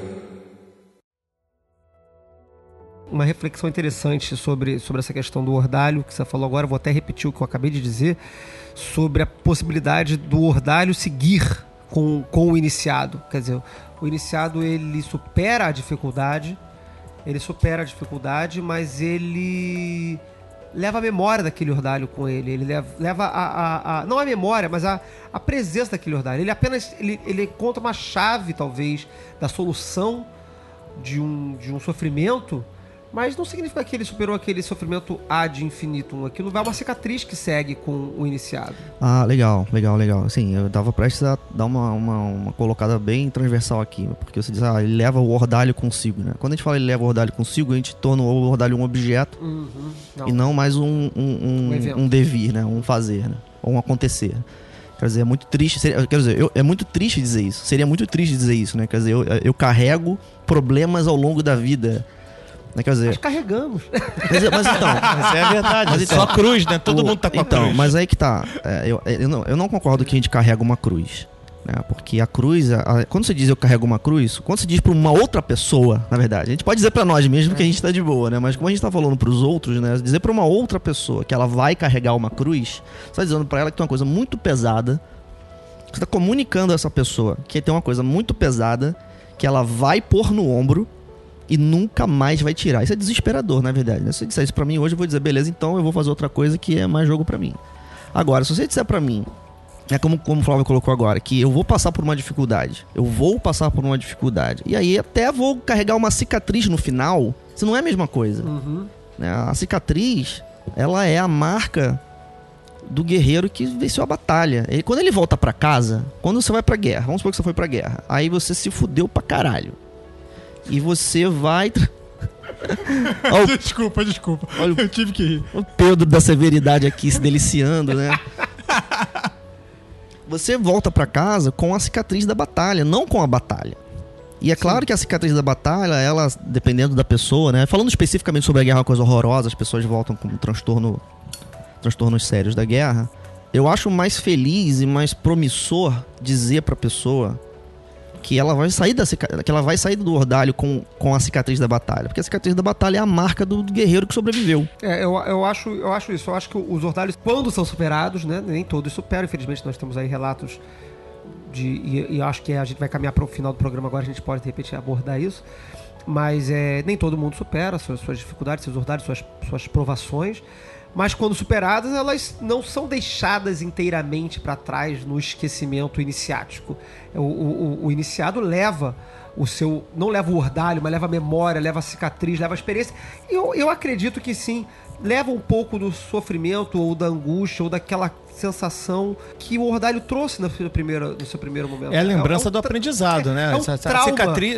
É um trauma no nem sentido sei- sei se é o- positivo. É, então, é o aprendizado, É, né? Não uhum. sei exatamente o trauma, não sei esses casos aí que fica traumatizado porque houve, perdeu um membro, uma, uma, uma explosão, uma coisa assim que traumatiza a psique. A gente tá falando de, É, de não, realmente é, um uhum. aprendizado. Você, porra, você dirigiu alcoolizado, bateu o carro, aí você tem um. Sobreviveu depois de ter ficado muito tempo lá internado. Você traz dali uma memória que traz um ensinamento e que vai mudar o seu comportamento para as próximas experiências de vida. Mas só antes de, de, de caminhar para o fim, e ainda complementando o que vocês disseram aí, pensem na ordalha, é uma, uma dica, né? Não, não como última palavra também, mas assim, é, quando eu penso em ordalhas básicas e as maiores, é, não desmerecendo nada, mas pensem que até acima, no mais alto da árvore da vida, tem demônio. Uhum. Né? Então, assim, esse demônio, traduzindo demônio como se for um desafio que ainda precisa ser suplantado, ainda que você seja um auto-iniciado, ainda que você seja um adepto, adepto isento, adepto isso, aquilo, que você alcance o mais alto, você ainda ali encontra uma ordalha. Porque antes você nada sabe. A ordalha, o desafio do, do, do- do iniciado é buscar o conhecimento. Depois que ele adquire o conhecimento, ele tem que separar os elementos, porque está tudo misturado. Depois ele s- tá tudo misturado, ele separa tudo. Depois que ele separa tudo, ele tem que reorganizar o mundo dele e dar uma nova leitura para esse mundo. Aí depois que ele dá essa nova leitura, ele se aprisiona nesse mundo, ele tem que se libertar desse mundo. Aí de uma hora que ele se liberta desse mundo, ele tem que construir um mundo novo. Aí o conhecimento passa a ser o demônio. Aquilo que ele almejava como sendo a solução daquela confusão se torna o desafio. Aí ele, uma vez que ele consegue, ele conquista aquilo, aquilo passa a ser o novo desafio dele, ele precisa transformar isso, e aí você vai caminhando pelos processos da alquimia. Né? Você vai passando por uma forma análoga aos processos da alquimia de transformação. Então, quando o adepto ele chega lá e ele conhece o SAG, depois ele tem que sacrificar o SAG. E aí você, não- você vai ter sempre a jornada, ela é infindável. E quando você chega lá no, no final, ah, tudo bem, agora eu virei Magister Temple, agora você tem que fazer um jardim de adepto. Ah, mas aí, entendeu? Sempre você vai ter um desafio e quando você estiver lá sendo ejaculado em Keter, aí você tem que fecundar de novo um novo sistema que começa tudo zero. Então, a Ordalha, eu, eu acho que a gente não tem um templo, um tempo, um tempo salomônico. Isso me recorda lá as reuniões de maçonaria, aquela visão da plenitude, né? A plenitude em vida, eu acho que ela não é alcançada. A gente sempre vai arrumar merda pra gente. A gente sempre vai arrumar merda. que legal, Isso é né? maravilhoso. Que isso é maravilha, maravilhoso. estamos aí. Só, só o- mais um parêntese dos meus muitos parênteses desse programa. É, tudo isso aí, é, o, o- o exemplo todo que você trouxe, Alexandre, ele se enquadra de- é, é, esquematicamente na AA, como você demonstrou, mas ele não é, é- como esqueleto, ele serve para qualquer situação. É, eu acho importante jogar bola aqui para as pessoas mais experientes da mesa, porque eu imagino que para um, pra um ouvinte iniciante ou médio, essa conversa é aterradora. Porque o cara fala assim: eu vou começar a fazer magia e eu só vou me fuder. Vou perder um braço, meu pai vai morrer, vou ser despedido e eu vou ter que passar por isso tudo porque vai ser um monte de merda na minha vida só porque eu quero aprender magia. Então eu Não. queria que vocês também elaborassem sobre isso. Eu, eu, eu, tenho, eu, tenho uma, eu tenho um ponto sobre isso, que a criação, no- na visão do indiano, é Mahalila. É a grande brincadeira. Então é a grande brincadeira do criador. Então, na verdade, o que, qual é o problema do cara, por exemplo, assumir o voto de, de sannyasi quando ele não está pronto? Virar um renunciante. Porque ele abdica do mundo das experiências. Esse se dar mal, arrumar merda e tal e tal e tal. Na verdade, nada mais é do que conseguir essas experiências. Ou, assim, a capacidade de, de passar por elas. A diferença entre nós, que estamos aqui na vibe, no caminho, e a pessoa normal é que ela não pode optar. Ela, ela toma onda e toma porrada da onde vem. A gente escolhe. De que maneira? Direcionando. Aí tem, tem N variáveis. Tem o moto, tem a prática, tem o, o instrutor, tem, tem todo, todo um contexto que a gente consegue direcionar mais ou menos. E se você abdica disso, e aí eu volto na, na- no que o Peu falou, de que pode ter alguém que nasceu preparado e o cacete. É, tem, um cara que. Tem uma história do, Shankara, Shan- Shankaracharya, que aos, aos sete anos de idade vê um mendigo sendo devorado por um crocodilo e fala: Ah, meu Deus, por favor, li- liberte ele e eu, virei, eu virarei um renunciante. E ele, quando criança, nasceu pronto, né? Renuncia, assina o voto de sannyasi lá e, e funda uma escola. É, assim, gente, eu não. Assim, eu não gostaria de ser. assim, porra. assim, vocês todos, vocês ouvintes, pelo amor de Deus, é, não, não, não, não tomem a minha opinião como um fundamento pra sua é, crença neurótica de que você já nasceu fodão, né? Desculpa, a ideia não é essa, não é isso que eu quero dizer. É, o que eu tô sugerindo aqui, na verdade, é, é o seguinte: a gente, como comunidade que narra a experiência mágica nos termos do problema, a gente tem uma cilada que é exigir que as pessoas se fodam para que a gente as reconheça. Esse é o meu problema. Eu tenho, eu tenho assim, um, um- um- temor com a ideia de que quando eu olho pro outro e eu não vejo o outro sofrendo, então o outro ainda não está pronto. Eu não concordo com isso, não. Então, não, Peu. é, mas ele tá justamente criticando isso. Eu também não. Eu não concordo com isso, não. Mas com o que, que você não concorda? com você disse que. eh, Então, eu, eu tô junto com você, eu discordo de quem acha que, que é um. É, tem que se fuder. Tem que ol- é, olhar o merecimento da, da, da sefudência É, alheia. se você não se fuder, você não muda. Então, mas o que eu tô colocando aqui é o risco. É o risco. Quando a gente olha pra uma pessoa e diz pra ela, você. É, vamos, vamos supor, uma pessoa que você ainda, a gente ainda não conhece, entendeu? Uma pessoa que, por exemplo, a gente vive em comunidade aqui. A gente, tá, a gente passou um certo tempo falando da nossa estrutura educacional e da nossa relação íntima com, com pessoas orientadas, mas a gente vive em comunidade. né? Então vamos supor que tem uma pessoa que fala pra mim, ah, esse problema eu não tive não.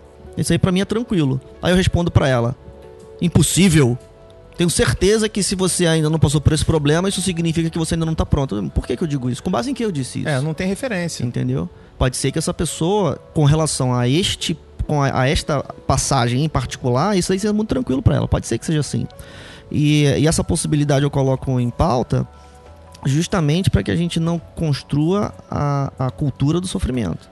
Com certeza. Mas, mas aí assim, Toda aí vai, vai ser tranquilo pra ela, porque exatamente pela ausência do sofrimento. O, sofrimento é sintoma de que algo não tá correto, que não tá indo no fluxo que deveria.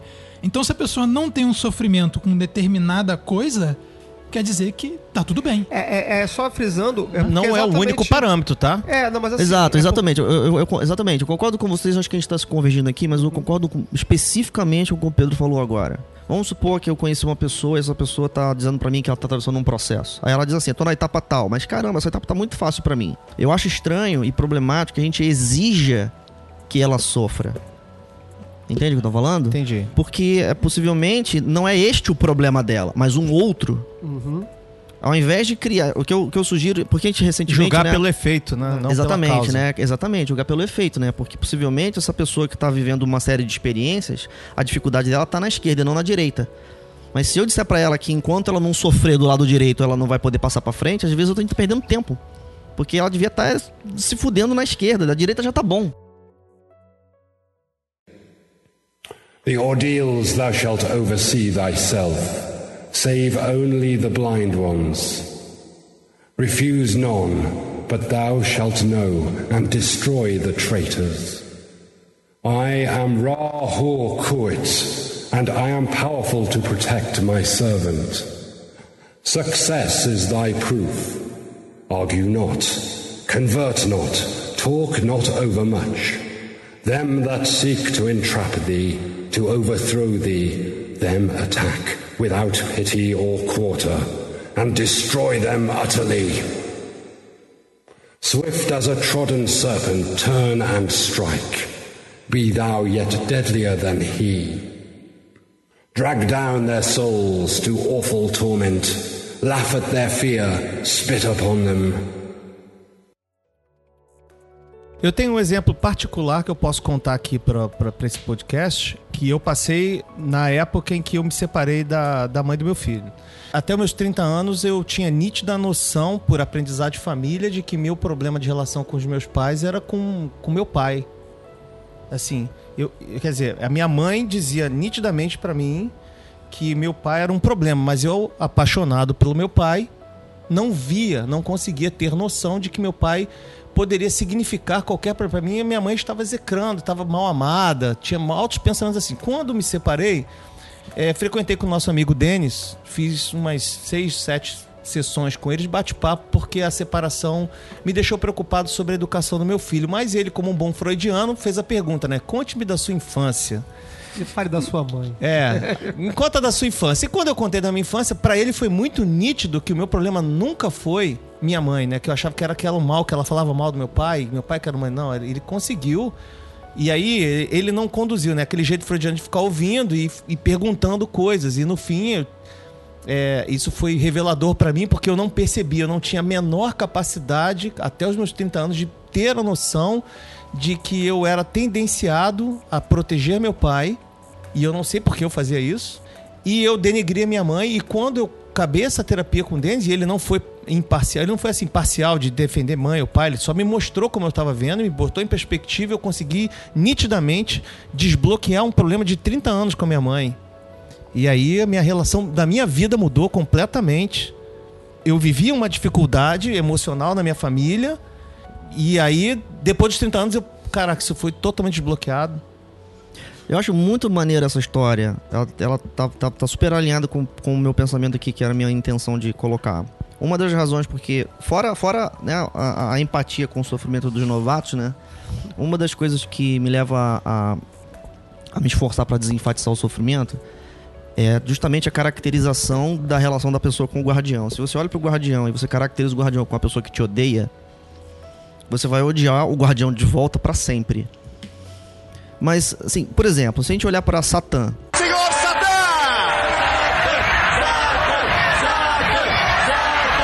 tá? Satã, a figura bíblica. Satã, ele é um vilão do ponto de vista do acusado. Né? Se, você tá, se você está em julgamento, o guardião é seu inimigo. Mas e se você é o rei? Se você é o rei, o guardião é seu funcionário. Então, depois que você cruza a porta e olha pra trás, o guardião já não é mais o seu inimigo. O guardião agora é o seu aliado que você deixou pra trás para que ele faça uma coisa ao seu favor, né? que é proteger a porta. Se você, né, se a gente caracteriza o processo de travessia da porta como pela pautado no sofrimento, mesmo que quando você passa pela porta você vai continuar detestando o guardião. E aí eu acho que aí eu, né, pela primeira vez digo, iniciaticamente isso é ruim. Esse papo me, lembrou muito um- uma epifania que eu tive com a ajuda do Pietro num encontro da Telema Brasil, que foi justamente essa dificuldade que eu, que eu relatei que eu passei, é, que diversas vezes eu tentava entrar no, no- no caminho iniciático e encontrava uma dificuldade. E eu falei, porra, mas que merda que o universo faz essa zoeira comigo. E ele falou assim: não, cara, o universo te dá a oportunidade de superar uma- um problema que tá com você. Aí eu parei assim, caralho. É isso, sabe? Não é o universo me zoando. É, o- é o guardião me dando a oportunidade de, ó, resolve essa parada aí que você tá com esse problema. Aí, pô, é, então é, realmente, eu tenho que resolver esse problema. Não é um- uma eventualidade externa que tá acontecendo comigo sempre e por coincidência. Isso daí, eu acho que é a razão por que que os mestres dizem com categórica e total certeza de que o santuário jamais será profanado. Jamais. Sim, tem toda razão. É, é, é, lembrando aqui, uma, é, várias vezes vocês citaram algumas situações, é, é, e a gente, em alguns momentos aqui, é, descolamos e colamos o conceito de ordalha e prova mágica da vida iniciática. Né? Descolamos e colamos para efeito do, do- da, da- da riqueza do debate. Mas quando a ordalha é orientada ao juramento ou ao objetivo mágico que foi colocado, faz muito mais sentido pra gente. E até você, exatamente isso que o senhor Feliciano falou aqui, que é- é- faz sentido e aí você consegue entender que você tá jogando, algo tá voltando pra você. Você, pô, agora eu entendi, porque você tá tendo a condição de ver o sintoma de algo em você mesmo. É como se você, se o exame, teu exame de sangue fosse um espelho que disse, abrisse a- ali as letrinhas e falassem pra você, ó, você tá tendo esse problema você tem que corrigir assim, assim, assim, assim, assado. Muitas vezes seu instrutor ter esse papel, né, de alguém que você tá entregando o seu exame pra ele, ele vai avaliar e vai poder te dizer. E mais tarde você vai tomar o lugar dele, né, olhando outros exames de sangue e podendo dizer qual é o problema para a pessoa poder corrigir. E a outra, e sobre essa ainda sobre a relação que eu queria deixar, é um, existe um grau importante da, na, na AA, inclusive, que o cara deve assumir tudo como uma relação. Você tem que rompe com todas as relações do universo e a partir dali é toda a tua relação. É o juramento do abismo.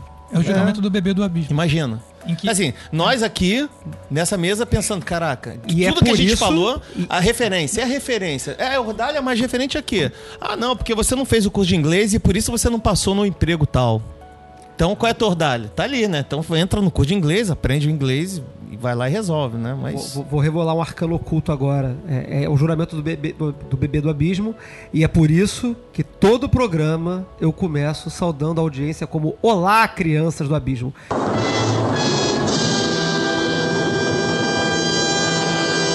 Inclusive, o segundo programa é o único que tem a saudação diferente, onde eu de fato falo Olá, bebês do abismo.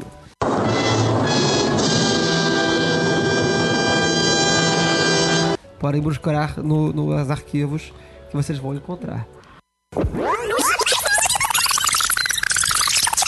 Olá, crianças do abismo. Olá, bebês do abismo. Olá, crianças do abismo.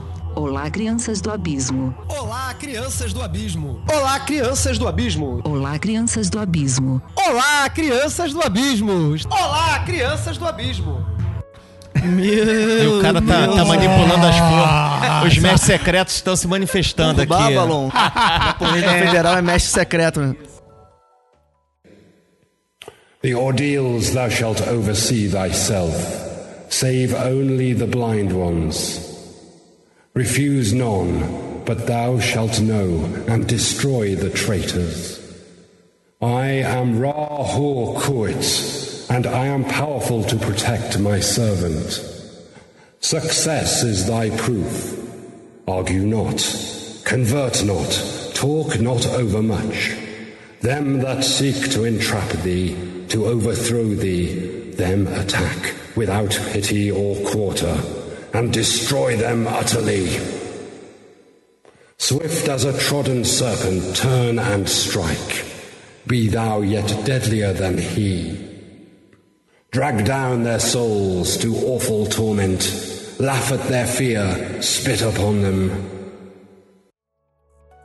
Eu pensei, até falei sobre isso uns 10 minutos atrás, de repente da gente fazer alguma narrativa, não, não nominal, mas de, de falhas, de ordalhos que, que se falharam.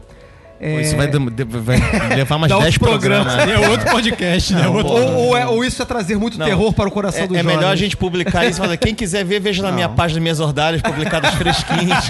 Acessa lá, dá um like, quem gostar, quem já passou por Ah, essa. pode dar um exemplo, um exemplo É, eu acho que é bom dar um ou dois- exemplos assim pra, pra eu já, materializar. eu já, já contribuí com o meu. É, é boa. Verdade, verdade, Uhum. verdade. Fala aí, Peu. Tá. É, não, não, não foi uma ordalha, mas. Sim, na verdade foi uma ordalha fracassada. Sim, eu eu quero ordalhos fracassados. é, foi é uma isso que eu ordalha fracassada, né? Relatos de ordalhas É, fracassados. A última. A última. e E foi uma ordalha fracassada clássica. Né? Foi clássica, foi, foi espetacular. Foi. Foi em 2014. Em 2014 eu fiz uma operação. O plano da operação era quatro semanas. Eu ia dedicar cada uma semana a um elemento. É, e aí eu bolei uma cerimônia de aproximadamente uma hora de duração, onde eu provocava um teste, né? A missão da cerimônia era provocar o teste do elemento, eles, iam, eles, eles aconteceriam em sequência. Eu falhei no segundo. Ou da, ou da transição no segundo pro terceiro. Eu completei duas. Eu completei a primeira semana com o elemento terra. Comecei a ficar já zoadão. Né? Um, assim, um dia o projeto de publicação de diários ele vai revelar essa- esse mistério. Na segunda semana, se você lembrar, se você lembrar bem, eu contei essa história pra vocês num bar.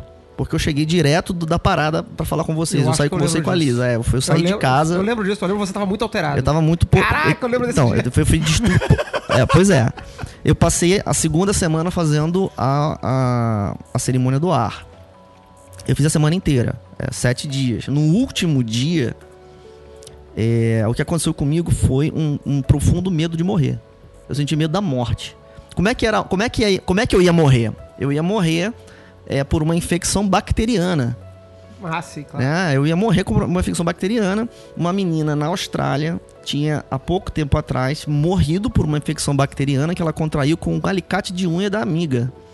Aí né? você, você havia se cortado. Eu fiquei noiado porque eu tava fazendo uma cerimônia com um procedimento da, da, da AA, onde você. é, onde ah, você, enfim, você faz cortes no corpo, pequenos cortes. Não, não foi um autoflagelamento, vocês não precisam ficar preocupados.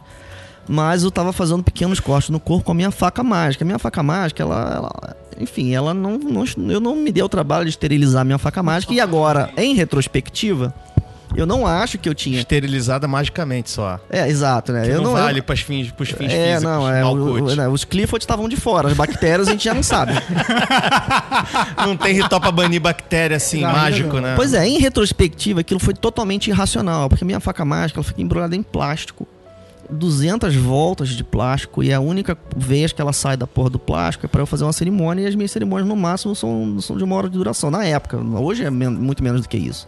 Mas eu senti um medo profundo, profundo de uma infecção bacteriana que eu ia ah, morrer ali causa daquela faca. É, e, e aí você vê, né? O medo de morrer, o prenúncio do fracasso. O que aconteceu imediatamente depois? A minha vontade de continuar a cerimônia desapareceu. No dia seguinte, eu, tava, eu não tinha nada pra fazer. Não foi um dia, por exemplo, em que eu sofri um chamado de trabalho e trabalhei 200 horas e fiquei exausto. Não, tinha nada pra fazer no dia seguinte. Eu passei o dia seguinte inteiro em casa, olhando pro altar.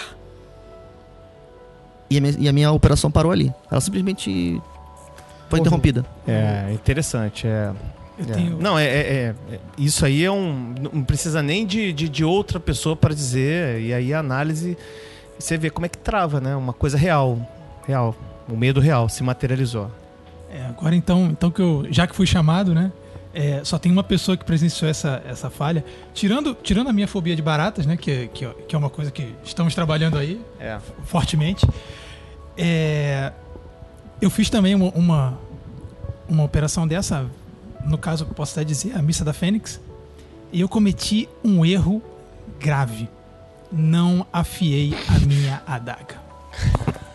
É um erro grave, é um erro grave. Olha lá, Alexandre, Alexandre tá rindo porque assim, foi um Imagina o tremendo esforço Não, que você foi Brother, muito- dá, podia ser o peso da colher, tanto brother. faz. Não, não, não, Não, não, não, não, não, brother, Deixa brother. eu relatar isso. Eu deixa tava- eu relatar eu pra ele. Eu, eu, eu e a minha colher mágica fizemos um. Não, É, cara, isso não, aí. O Pedro da- resolveu fazer a marca da besta no peito, com a faca, com a adaga. Sim.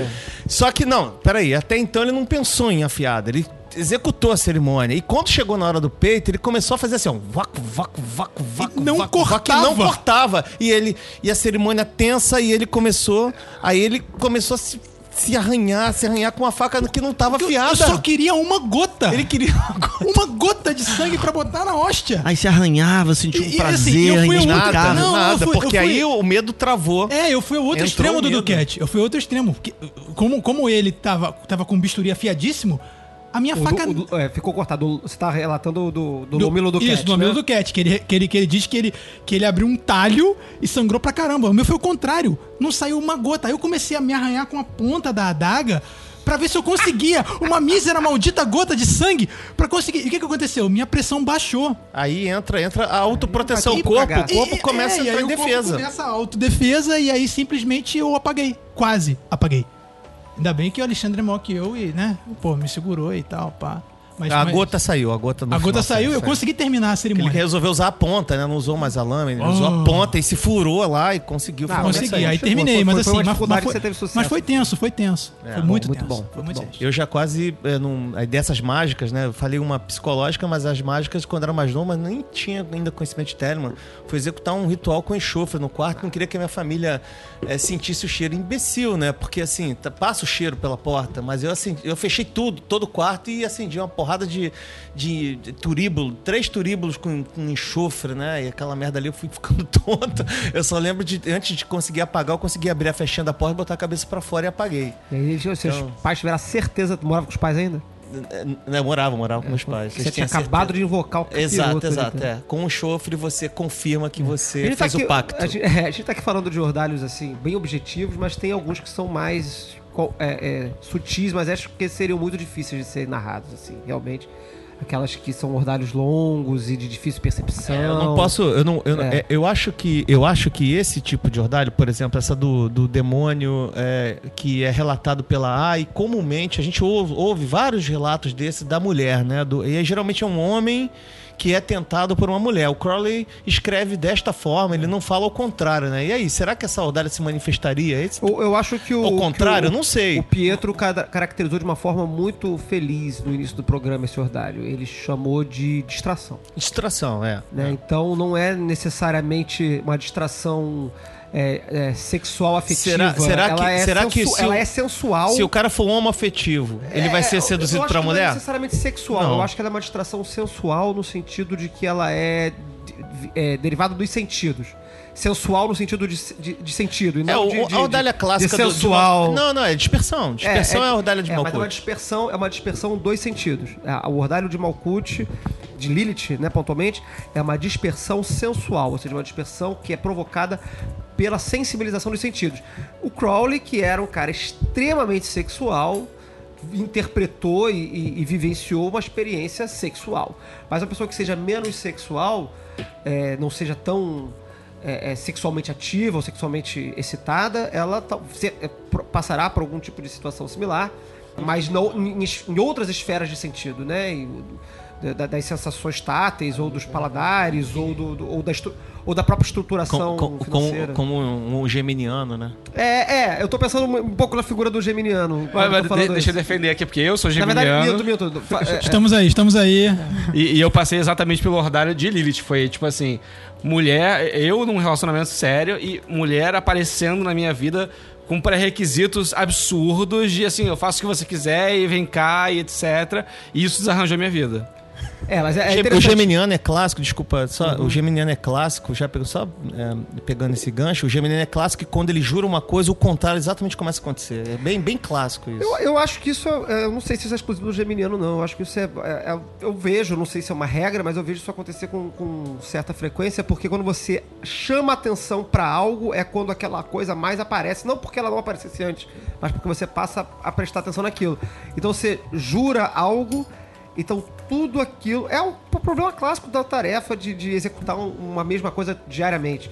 Você vai executar uma coisa é, idiota, é, qualquer que seja, ela vai se apresentar com dificuldade. Eu, por exemplo, é, não tem nada de mágico nisso. Eu resolvi, numa noite bêbado com um amigo, que eu ia postar uma música por dia no Facebook durante um ano. Um ano, uma música por dia. Já pulei três. E é uma coisa completamente idiota. É, é- é uma coisa completamente idiota, porque é só você chegar, pegar um link no YouTube uma música qualquer e colocar. Não, mas aí eu já me encho de. E, e o paralelo vai ser totalmente perfeito pra magia. E eu me encho de obrigações. Não basta ser uma música, eu tenho que fazer uma resenha. Eu tenho que escolher uma música que não seja uma música óbvia. Eu tenho que pegar uma música de uma banda que ninguém conheça. E aí fodeu. Aí eu já me armei de problemas que não estavam prescri... não estavam escritos no meu- na minha promessa original. Eu vou, vou lembrar né? aqui. E é aí que a gente começa a se foder. Eu vou lembrar aqui, em 94, quando eu assinei o juramento da A, eu lembro do meu instrutor falando assim: é, eu perguntei pra ele qual tarefa eu devo escolher. Eu não tinha o recurso literário que, que nós temos hoje, que existe hoje. Eu não tinha, tinha Xerox ainda. A internet lá em 94 não estava disponível. Né? A gente tinha o, o que, o que alguma tradição, alguém pudesse oferecer a você. E ele disse assim: você pode escolher, inclusive, beber um copo d'água todo dia. Se você fizer esse compromisso comigo, eu tenho certeza que você vai falhar. E eu desafio o pessoal que está ouvindo a gente aí no podcast a fazer esse compromisso. Eu quero que vocês combinem um horário e, e- e façam o mais simples possível. Né? Ele faz Levi lá dizendo lá: Você quer fazer magia? Você quer ser mago? Quero. Então, beleza. Então você toma um banho todo dia naquele rio ali. Todo dia de Todo manhã. dia de Mas manhã. Todo dia. Então, aí faz assim, ó. Quem tá ouvindo a gente, quer testar o que a gente tá falando, não acredita que isso aqui é muita palhaçada, muita bobeira pro mundo esquizotérico. Então faz o seguinte, ó. Pega lá, assina assim um compromisso num papel, você mesmo escreve assim, ó. Eu vou tomar um copo d'água, meio copo d'água todo dia. Meio dia. Meio dia. Pronto, escreve. Todo. E vou fazer uma anotação. Tomei. Escreve só tomei. Meio dia, hoje, dia tal, não sei o que, tomei. Pronto, faz isso aí por por, sei lá, um Seis mês. meses, sei Seis lá. meses. Todos vão de concordar que isso aí, na- no final, por mais simples que você coloque a tarefa, quando você se determina a fazer algo, aí lembra a Magic, né? Que fala, quando você se determina a algo, parece que a natureza se volta É contra. disso que eu tô, tô falando, É, assim. parece, É, mas a é- gente consegue identificar, mas não consegue cientificar a coisa, assim, ah, é assim, que, sempre é, por a gente disso. sente o universo se conspirando contra É, a nossa vontade, viva mas Paulo é porque, Coelho. na verdade, a gente tá é, é, navegando é, é, no, no- num sentido único, né? Porque na vida normal a gente tá disperso em mil sentidos, em mil vontades, em mil interesses, em mil coisas. Quando a gente se dedica a um sentido único, e qualquer coisa na vida, como sempre eu costumo falar aqui no, no podcast, em qualquer coisa na vida, você se dedica a um sentido único, a uma tarefa única, todas as outras concorrentes vão se atropelar em cima. Tudo. Mas é, é- é aí que eu vou concordar com, com o Pietro na colocação dele mais cedo, né? Qual que é a, a, a vantagem do mago nesse processo? né? O mago, ele executa um processo proposital, né? Ele faz de propósito. E na medida em que ele faz de propósito, a- o, o acontecimento ordálico não vai ser radicalmente diferente. Ele vai continuar com o mesmo nível de sifudência que ele tinha antes, mas na medida em que ele atravessa esse processo de propósito, pelo fato de ser de propósito, ele é mais organizado. Eu acho, eu acho duas coisas. Primeiro, ele vai ser mais veloz. No, no seguinte sentido, né? vamos supor que você está vivendo sua vida né? normalmente. Você trabalha e chega em casa e vê TV. E no dia seguinte você acorda de manhã e aí você toma café da manhã e aí você trabalha e você volta de noite e vê TV. A, a sua experiência de vida ela vai ser inserida numa rotina e a sua rotina, porque ela é regular, ela tem o mesmo tipo de experiência normalmente. Então você provavelmente vai passar rapidamente pelas ordalhas que que, que são pertinentes à sua rotina. Mas a sua rotina é uma, é uma rotina pequena, ela é uma só. Então, é, sei lá, você, vamos supor que você é contador. O contador ele é uma pessoa que vai se desafiar com a problemática dos números e a dificuldade de, das demandas de contabilidade. Então, beleza, tudo bem. E a arte? E o esforço físico? E a intuição?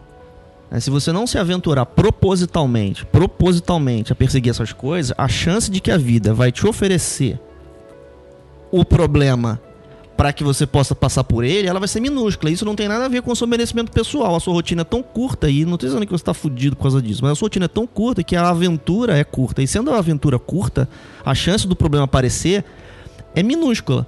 É, é- É, e a, desculpa, a chance também de você detectar o problema é muito pequena. Acho que a, a riqueza do, de fazer esse processo proposital e de usar o método do ilumínio científico é anotar cientificamente, porque aí o cara que. Ah, eu vou tomar água todo dia. E aí, dia tal, não tomei água. Se ele for. Se tiver um, por mais um, um ímpeto é, incrédulo completo com o, o meio místico e a magia, mas ele vai olhar e falar assim: por que, que esse dia aqui eu não tomei água? O que, que aconteceu? Já que eu tô fazendo algo completamente desprendido de coisas etéreas e é simplesmente tomar água. Aí ele tem que se perguntar: por que, que esse dia eu falhei? E, e trabalhar em cima disso. É algo que normalmente uma pessoa que tá desapegada desse processo. Ah, isso aí eu esqueci, foda-se. É, não conta. Isso vai totalmente complementar, a- de encontro ao que o Pietro falou, mais ou menos, já não sei quanto tempo atrás, mas falou lá atrás, sobre a diferença. Eu não gosto muito dessa diferença, falar "Ah, a diferença entre nós e eles, nós, os grandes iniciados, e eles, os, os profanos. Mas nunca, é- é- nunca foi minha intenção, tá? É, é, mas eu, eu não gosto muito dessa, dessa dicotomia, mas é de fato que existe, mas não me- como existe entre, entre o pedreiro e o resto da humanidade. Mas não precisa ser grande iniciada, pode É, ser pequeno. Pode ser pequeno. É, existe diferença entre a pessoa especializada em algo e o resto da humanidade, é natural. Seja ela um magista seja ela um, um, sei lá, um confeiteiro, um cabeleireiro, um engenheiro ou médico. Que é a percepção do problema. Quer dizer, a gente se coloca no caminho do problema intencionalmente, porque a gente está buscando transpor determinadas questões. E nisso eu vou aí discordar de quase toda a mesa, de, de- do que quase toda a mesa disse há um tempão atrás, sobre a diferença entre os ordalhos mágicos e os ordalhos da vida comum. Aí vocês falaram, não, é a mesma coisa, ordalho da vida comum. A diferença é justamente o que o Pietro falou e que todos nós concordamos agora. Nós nos jogamos de própria vontade nesses ordalhos. E por isso que nós os vemos, e por isso que nós os enfrentamos, e por isso nós nos propomos a ultrapassá-los. Então, essa Uma pessoa que capacidade- não tá, não tá se jogando nos problemas, ele não vai passar por esses ordalhos. Não vai passar. É, o, o- Provavelmente, como o como o falou, provavelmente não vai. Isso, então, mas é, o, o evento, o problema e o sofrimento são os mesmos, mas a leitura para nós que estamos sim, neste sim, ramo, sim, sim. ela é diferenciada e a gente chama isso de ordalha. É, esse que é o ponto que eu tava querendo diferenciar. A- é- é- é, na matéria dura e crua do problema, claro que todo mundo vai passar por problema. Mas a nossa percepção e nosso tratamento do problema é distinto, até o- a, a vivência do problema é distinta. Por isso tem, tem, tem um ditado que é nunca confie num- numa pessoa que recomenda dieta que é magra porque é magra. Que ele não, não entende e não consegue analisar quais são as, as dificuldades cotidianas de uma pessoa que. Assim, é, a maioria. Eu imagino que a maioria das pessoas não é gorda de sacanagem. Assim, eles têm alguma questão que faz eles comerem merda. Como é o meu caso, por Ou exemplo, não, que sou ou é gordo. uma questão, ou, ou é uma questão biológica. Não, assim, mas excetuando as questões biológicas, assim, a, a população que é- é- tem sobrepeso ou obesidade e não é por uma questão biológica, não é um problema de tireoide, tem algum outro fator que faz elas comerem. E uma pessoa que sempre foi magra não vai compreender esse processo. Então, só uma pessoa que passa cientificamente por esse processo e faz uma análise é capaz de poder fa- falar apuradamente sobre esse processo. The ordeals thou shalt oversee thyself, save only the blind ones. Refuse none, but thou shalt know, and destroy the traitors. I am Ra Hor Kuit, and I am powerful to protect my servant. Success is thy proof. Argue not, convert not, talk not overmuch. Them that seek to entrap thee, to overthrow thee, them attack without pity or quarter, and destroy them utterly. Swift as a trodden serpent, turn and strike. Be thou yet deadlier than he. Drag down their souls to awful torment. Laugh at their fear, spit upon them. Vamos, vamos encerrar. Acho que, acho que conseguimos explorar bem o- onde o assunto. Chegamos aí no final que eu queria, que era falar dos problemas dos ordalhos, quer dizer, o enfrentamento dos ordalhos em si. Acho que isso era muito importante. É, alguém quer fazer um. Vou encerrar, fala aí. É, Não, eu só ia falar assim, esse- obviamente a gente já, já- Quanto tempo a gente tá falando sobre esse assunto? É mais ou menos uma hora e quarenta. Então, Uma- é, é, uma hora e quarenta. óbvio que poderia se polemizar, e eu acho que o Peu tem muito a contribuir com, esse, com essa visão, que poderia ser assim, ah, não somos do mundo mágico, mas poderíamos fazer compromissos é, sociais. Tipo assim, ah, eu vou me tornar rico. Faz um Hum. juramento de se tornar rico e aí assume para si todos os problemas de se tornar rico, é, né? Com desaf- todos Hum. os desafios sociais. Mas aí é o nosso assunto, como você falou, tá dentro de um contexto, dentro da nossa comunidade, onde tem uma leitura que transforma isso num resultado pra gente, que a gente escolhe o desafio e passar por ele. É isso aí. Se a gente não escolhe pelo menos o desafio ou o problema, a gente escolhe pelo menos o, nos O propormos a, é, o caminho, exatamente, nos É. propomos a enfrentá-los, a, a nos sujeitarmos a ele. É, galera, vou abrir aí para as despedidas.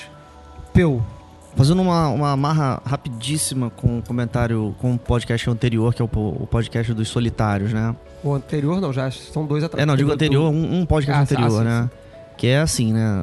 Amarrando lá com o que a gente falou, né? Seja solitário, né? Seja solitário porque, afinal de contas, por mais que você se veja desprovido do, da infinitude de valores da vida comunitária, se você pensar dessa maneira, talvez você não pense, mesmo assim, o trabalho do solitário pode provocar essas coisas. Né? Como a gente está colocando aqui. É, a rigor, tudo que você precisa pra chamar a ordalha é dizer que você vai passar por ela. Pietro, Então, seja a ordalha ela é, prova definitiva de culpa ou mérito, a minha mensagem é que vale a pena, é que existe sucesso em, em passar por esse caminho. Então, o desafio é válido. Copo de água, meio-dia, tomei. senhor Feliciano. Anote. Porque tomando nota que você toma consciência, às vezes, de, de- de tropeços que você normalmente não, não perceberia. É, o, o copo d'água, se você se fazer a obrigação de tomar todo dia, você vai saber que aquele dia X você não tomou. Se você não fizer o compromisso de anotar que você tomou o copo d'água, isso vai passar despercebido. Ah, teve um dia aí, mas aí o dia tava ocupado, aí não deu, e aí foda-se. Se você anotar, está lá registrado. Não tomei esse dia, falhei. É, né, né, sob essa perspectiva, anotar a falha é mais importante do que anotar o sucesso. né? Alexandre? Pô, legal pra caramba. Não, é, é legal. Eu, eu, eu, como eu disse aqui no início, esse assunto, nós, nós conversamos sobre esses assuntos há mais de 10 anos, em mesa de bar. E é super legal estar colocando isso de uma forma registrada aí. Acho que agora vai ficar pra história. É, enquanto a internet permitir, enquanto nossos, nossa vida virtual permitir gravar esse tipo de coisa aí, a, a memória e o assunto está sendo tratado. Acho isso super legal aí. E que realmente concordo, vale a pena. E a gente, é, quem quiser se propor a fazer isso aí, pode buscar aí os, os contatos que estão aí no podcast. E eu acho que a gente pode dar uma ajuda aí para quem quiser buscar o caminho iniciático. É, então, muito obrigado a todos. Foi, é, o objetivo, Alexandre, como a gente fala desde o primeiro programa, é justamente trazer as nossas conversas de bar. Foi assim que a ideia do podcast nasceu. A gente bebia, ficava muito louco, falando várias, vários absurdos do universo e a gente achou que isso era, era digno de registro. E enquanto os aliens não jogarem sobre a Terra um pulso eletromagnético que apague com todos os HDs, eu acho que teremos registros por muitos e muitos séculos aí. E espero que eles sirvam de algo para aqueles que nos ouvem. Obrigado a todos. Mais uma vez, 93. Abraços.